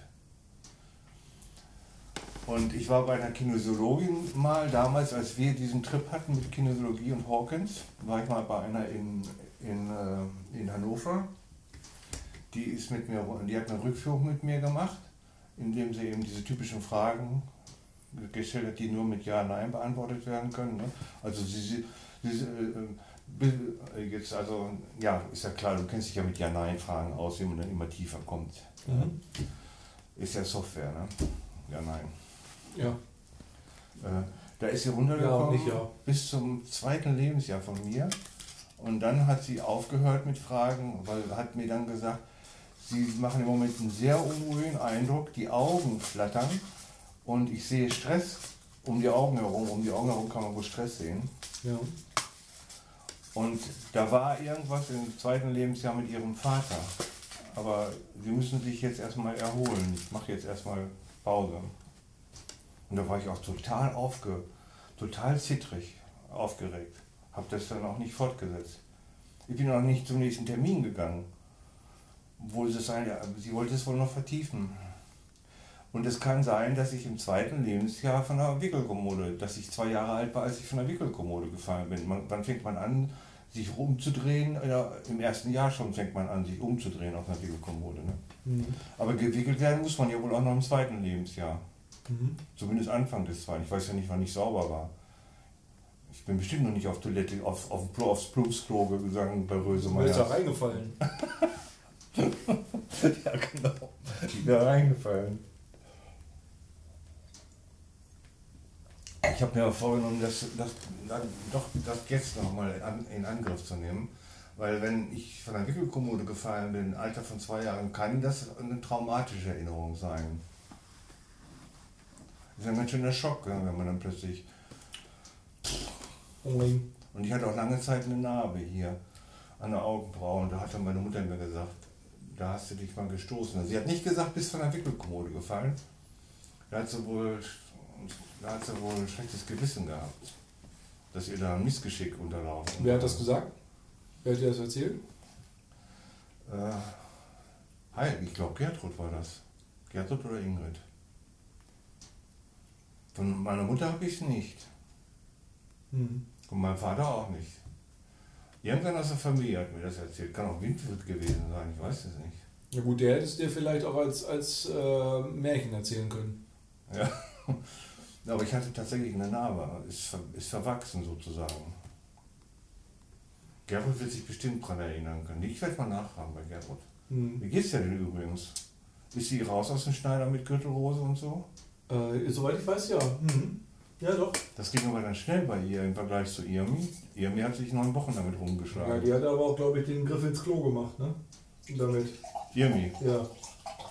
Das ist ja bei ihr ein ganz unglücklicher Verlauf gewesen. Mit der äh, Organentzündung und alles Mögliche Ja. und Gelenkentzündung. Ne? Und- dann Leber. Leberentzündung, das, was, Ja. was da mit Antibiotikum behandelt werden musste. Äh, ja, da hat Mama ja auch Angst vor, dass sie, weil sie so viel Schmerzmittel genommen hat und auch vorher schon immer Schmerzmittel nehmen musste. Und jetzt war sie noch beim Dr. Dr. Oelker wegen der Kiefergeschichte. Da musste sie auch wieder jetzt drei Tage lang oder zwei Ibuprofen nehmen. Dann sagt sie langsam, mache ich mir Sorgen, dass ich meiner Leber ein bisschen viel zumute. Und dann hat sie mit den Fingergelenken was, ne? Sagtest du mir, da machst du dich Sorgen? Ja, mit der Arthrose, ne? Ist das eine Arthrose? Das ist eine starke Arthrose sogar. Sie hat ja schon richtig Schwierigkeiten, äh, Kraft auszuüben und, und, und ähm, ähm, Dinge festzuhalten. Naja. Da habe ich jetzt einen neuen Stoff, neues Zeugs für sie besorgt. Habe ich mich ein bisschen inspirieren lassen von YouTube wieder. Und ganz gute Ergebnisse. Moringa oder sowas heißt das. Das war recht verlässlich, was die da reportet haben. Also viele ähm, Betroffene. Videos von Betroffenen, die da reingestellt, nicht von irgendeiner Pharmaindustrie oder sowas, sondern Leute, die davon erzählt haben, was bei Arthrose bei ihnen geholfen hat. Und da kam das öfter vor und dann habe ich das meiner Mutter vorgeschlagen, hat sie es selber recherchiert. Sagte, hört sich ganz vielversprechend an, habe ich es gekauft bei Google. Gibt es in Tablettenform. Kommt aus Afrika, ist so eine grüne Pflanze. Giftgrün, wie Basilikum. Soll ganz gut sein. Hm. Mal gucken, aber bei solchen Sachen, das dauert ja auch immer ein bisschen, bis das wirkt wahrscheinlich. Und ja, mal schauen. Weil das ist ja schon eine starke Einschränkung fürs Leben, wenn du nachher nichts mehr anfassen kannst. Arthrose im fortgeschrittenen Stadium hast du dann nachher solche Hände und dann Ja, ist vorbei. Ja, was, ich schon mal sagte, aber Gerhard wundert mich, wie viele, wie viele Krankheiten, die sie schon zugezogen hat im Laufe der letzten 20, 30 Jahre. Ne? Ja. Und neulich, ich frage ja oft, hatte ich dir ja schon mal gesagt, dass ich äh, mich an Traumkraft wende, ne? mit Mhm. der Bitte, mir eine Info zu geben und so. Ne? Und da bin ich einmal in der Nacht aufgewacht und da fiel mir ganz spontan ein, als, als Erinnerung an einen Traum, als hätte mir jemand gesagt, Gertrud bestraft sich selbst. Die hat ein Schuldgefühl. Habe ich lange darüber nachgedacht und mich gefragt, kann das sein? Dass meine Schwester sich mit einem Schuldgefühl, mit einem unbewussten Schuldgefühl rum, rumplagt. Ich weiß, dass sie, dass sie ja oft veräppelt worden ist von, und kritisiert worden ist von Ingrid. Mhm. Ja, das weiß ich auch nicht aus eigener Erfahrung, das hat sie Gerrit mir erzählt. Und wenn du dir die Jugendbilder von Gerrit anguckst, so mit 10, 12 Jahren, mit, dem hoch, mit den hochgezogenen Schultern, immer als wenn, als wenn die jeden Moment von hinten. Das hatte sie noch, da war ich schon in der Konfirmation, da ist ein Foto. Da steht sie so. Also da ist gar kein Hals da. Als ob sie Angst hätte, dass jederzeit von hinten jemand kommt und. Also. Nackenschläge verteilt. Ja, in diesem Sinne. Und da habe ich gedacht, vielleicht sollte, sollte Gertrud sich mal einem, einem, äh, einem Therapeuten anvertrauen, einem, na, wie heißen denn die, die, die das Unbewusste, fällt mir jetzt nicht ein, Äh, Hypnotherapeut. Ein Hypnotherapeut Ja.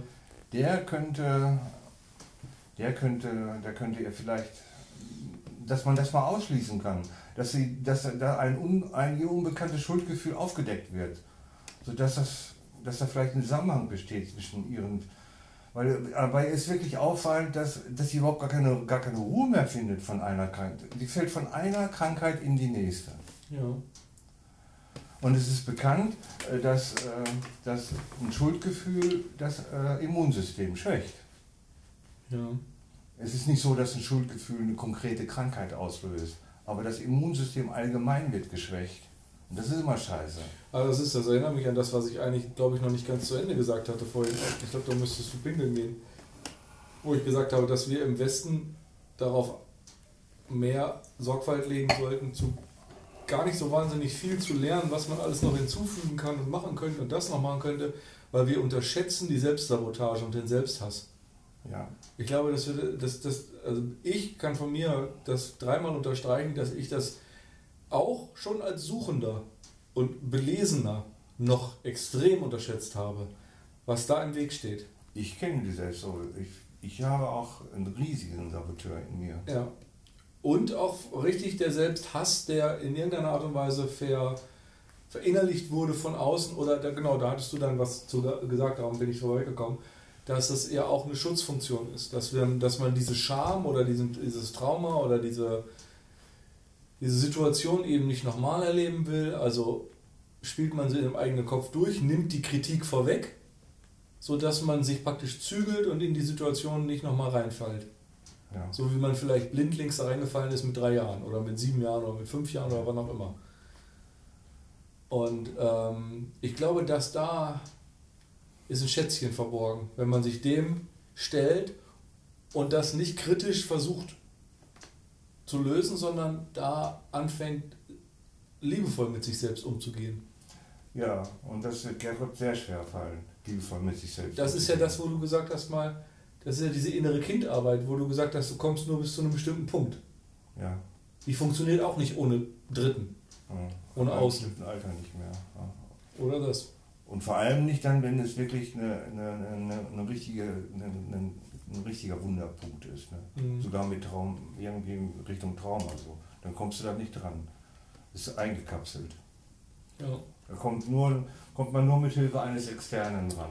Und obwohl, hier auch oft nur durch Hilfe eines Hypnotherapeuten. Obwohl ich ja eigentlich schon in dem Alter und du ja dadurch noch mehr, in dem, wir sind in dem Alter, wo diese Kompartmentalisierung im Gehirn nicht mehr funktioniert. Das heißt, diese schweren Trauma, die wirklich weg sind, wo du dich an Jahre der sexuellen Misshandlung als Kleinkind oder sowas, wo das ausgeblendet ist, mhm. das funktioniert in unserem Alter nicht mehr im, ab, ab Ende 30, Anfang 40 ähm, wird das Gehirn, ist das nicht, sind die Unter Abkapselungen nicht mehr so rigide. Mhm. Und diese Sachen schwappen über. Und darum sind ganz viele haben, für die keimt das auf, wenn die plötzlich 40, Mitte 40 sind. Ach so, wenn sie ein bestimmtes Alter erreichen. Ja, dann kommt, dann denken die, sag mal, was war das eigentlich damals immer im Sommer im Zeltlager? Das war doch nicht in Ordnung, dass wir da nackt waren oder sowas. Dann kommen solche Erinnerungen hoch. Mhm. Ne? Und dann, zack, zack, zack, kommen diese, diese, diese Bilder nacheinander aus diesem abgetrennten Bereich, schwappen die rüber in, die, in, die, in den mhm. Rest der Persönlichkeit. Ähm, und das ist eigentlich ein gutes Zeichen, dass wir in diesem Alter sind und diese Sachen nicht hochgekommen sind. Weil das ist ein Hinweis darauf, dass sie nicht existieren. Ja, also Trauma können wir bei uns zwei wirklich ausschließen. Naja, also Trauma durch sexuellen Missbrauch können wir ausschließen. Das können wir ausschließen. Ja, weißt du ja nicht. Wenn es wirklich ein abgekapseltes Trauma ist, reicht ja ein Nachmittag, wo du von irgendwem irgendwo mal angefasst wurdest. Das muss ja keine Langzeitgeschichte gewesen sein über Jahre, sondern das kann ja auf irgendeinem Kindergeburtstag gewesen sein oder sonst was. Irgendwas, wo das wirklich so pst, wie nie passiert. Hm. Kann daraus schon ein Trauma entstehen? Weiß ich, nicht. Weiß ich nicht. Gibt's ja auch, da gibt es ja auch Theorien, die sagen, oder Therapeuten, die sagen, bis gestern hast du 64 Jahre lang gelebt, ohne es zu wissen. Jetzt stand das in einem Brief, den dein Stiefvater deiner oder ein Tagebucheintrag, seitdem weißt du es, dass du vor 64 Jahren einen Nachmittag misshandelt wurdest. Wie relevant war das für dein Leben und ist es, sollte es jetzt gemacht werden? Wie relevant sollten wir das jetzt machen? Mhm wenn es 64 Jahre kein Thema war.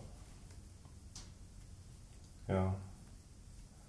Das erinnert mich jetzt allerdings eher an die MeToo-Debatte. Ne? Da sind ja Frauen aufgetaucht, die sind vor 30 Jahren sexuell belästigt worden. Ne? Ja. Die nehme ich nicht für voll. Mhm.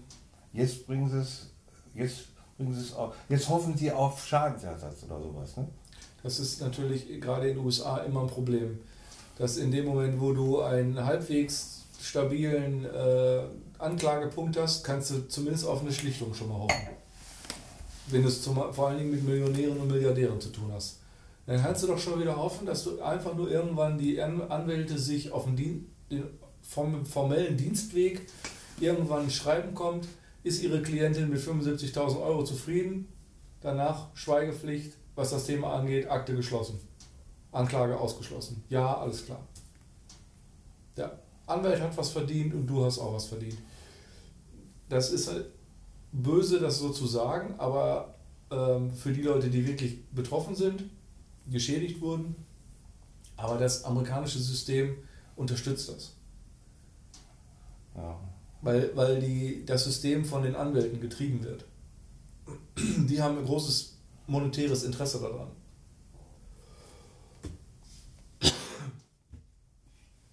Weil diese Eigen, diese, weil in dem Moment, wo ein Anwalt, Anwalt anteilig am Streitwert bezahlt wird, dann hast du schon ein Riesenproblem. Weil der. Nummer 1 Stresstreiber ist der Anwalt dann. Ja. Nicht die beiden konkurrierenden Parteien. Der, der den größten, den größten Nutzen am Stress hat, ist der Anwalt. Tja. Zum Glück habe ich in meinem Leben nahezu, also gegen null, also fast nichts jemals mit Anwälten zu tun. Fast null. Für 45 Jahre kann man das schon sagen. Da kommt auch nichts Gutes von. Ich glaube, da wird nichts, nichts jemals irgendwo, wo du sagst, bah, das war super. Dass ich da mit Anwälten zu tun hatte. Ich will mir keine Situation vorstellen. Die nicht besser, wo man sich nicht ein besseres Szenario ohne den Anwalt vorstellen konnte.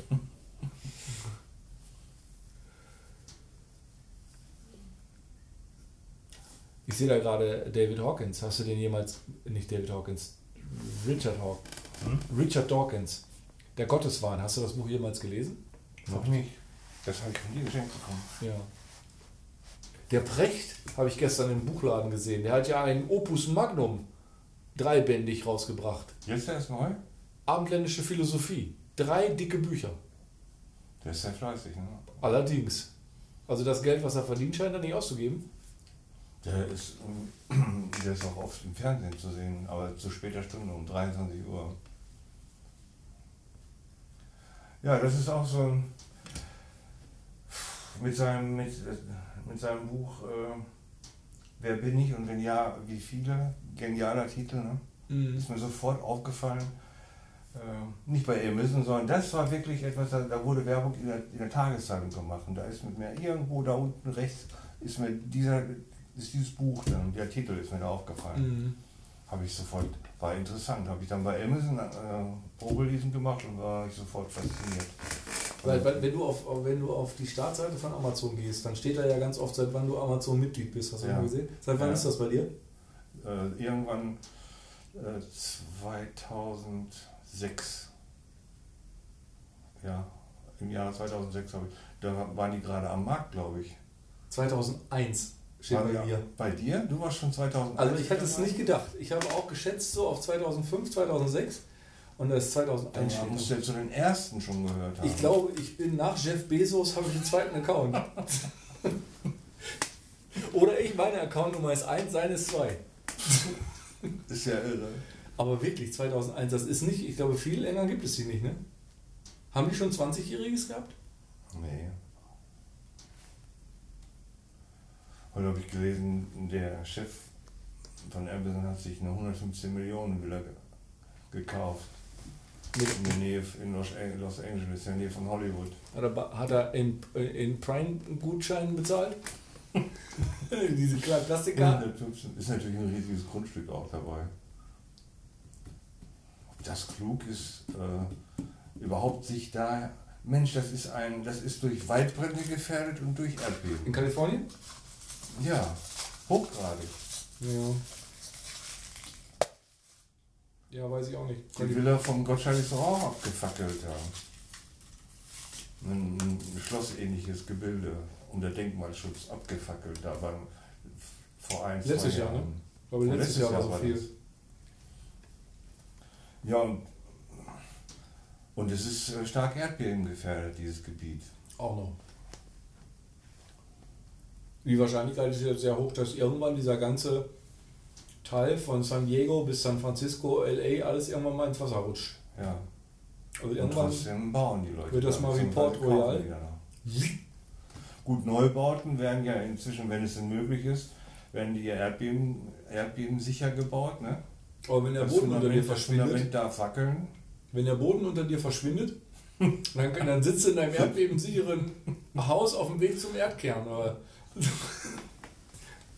Ja, es, kann nur erreicht werden, dass es mitschwingt. Es darf nicht einfach in der Kluft verschwinden Genau. und dann bist du durchrutschen bis zur Hölle. Ja, genau.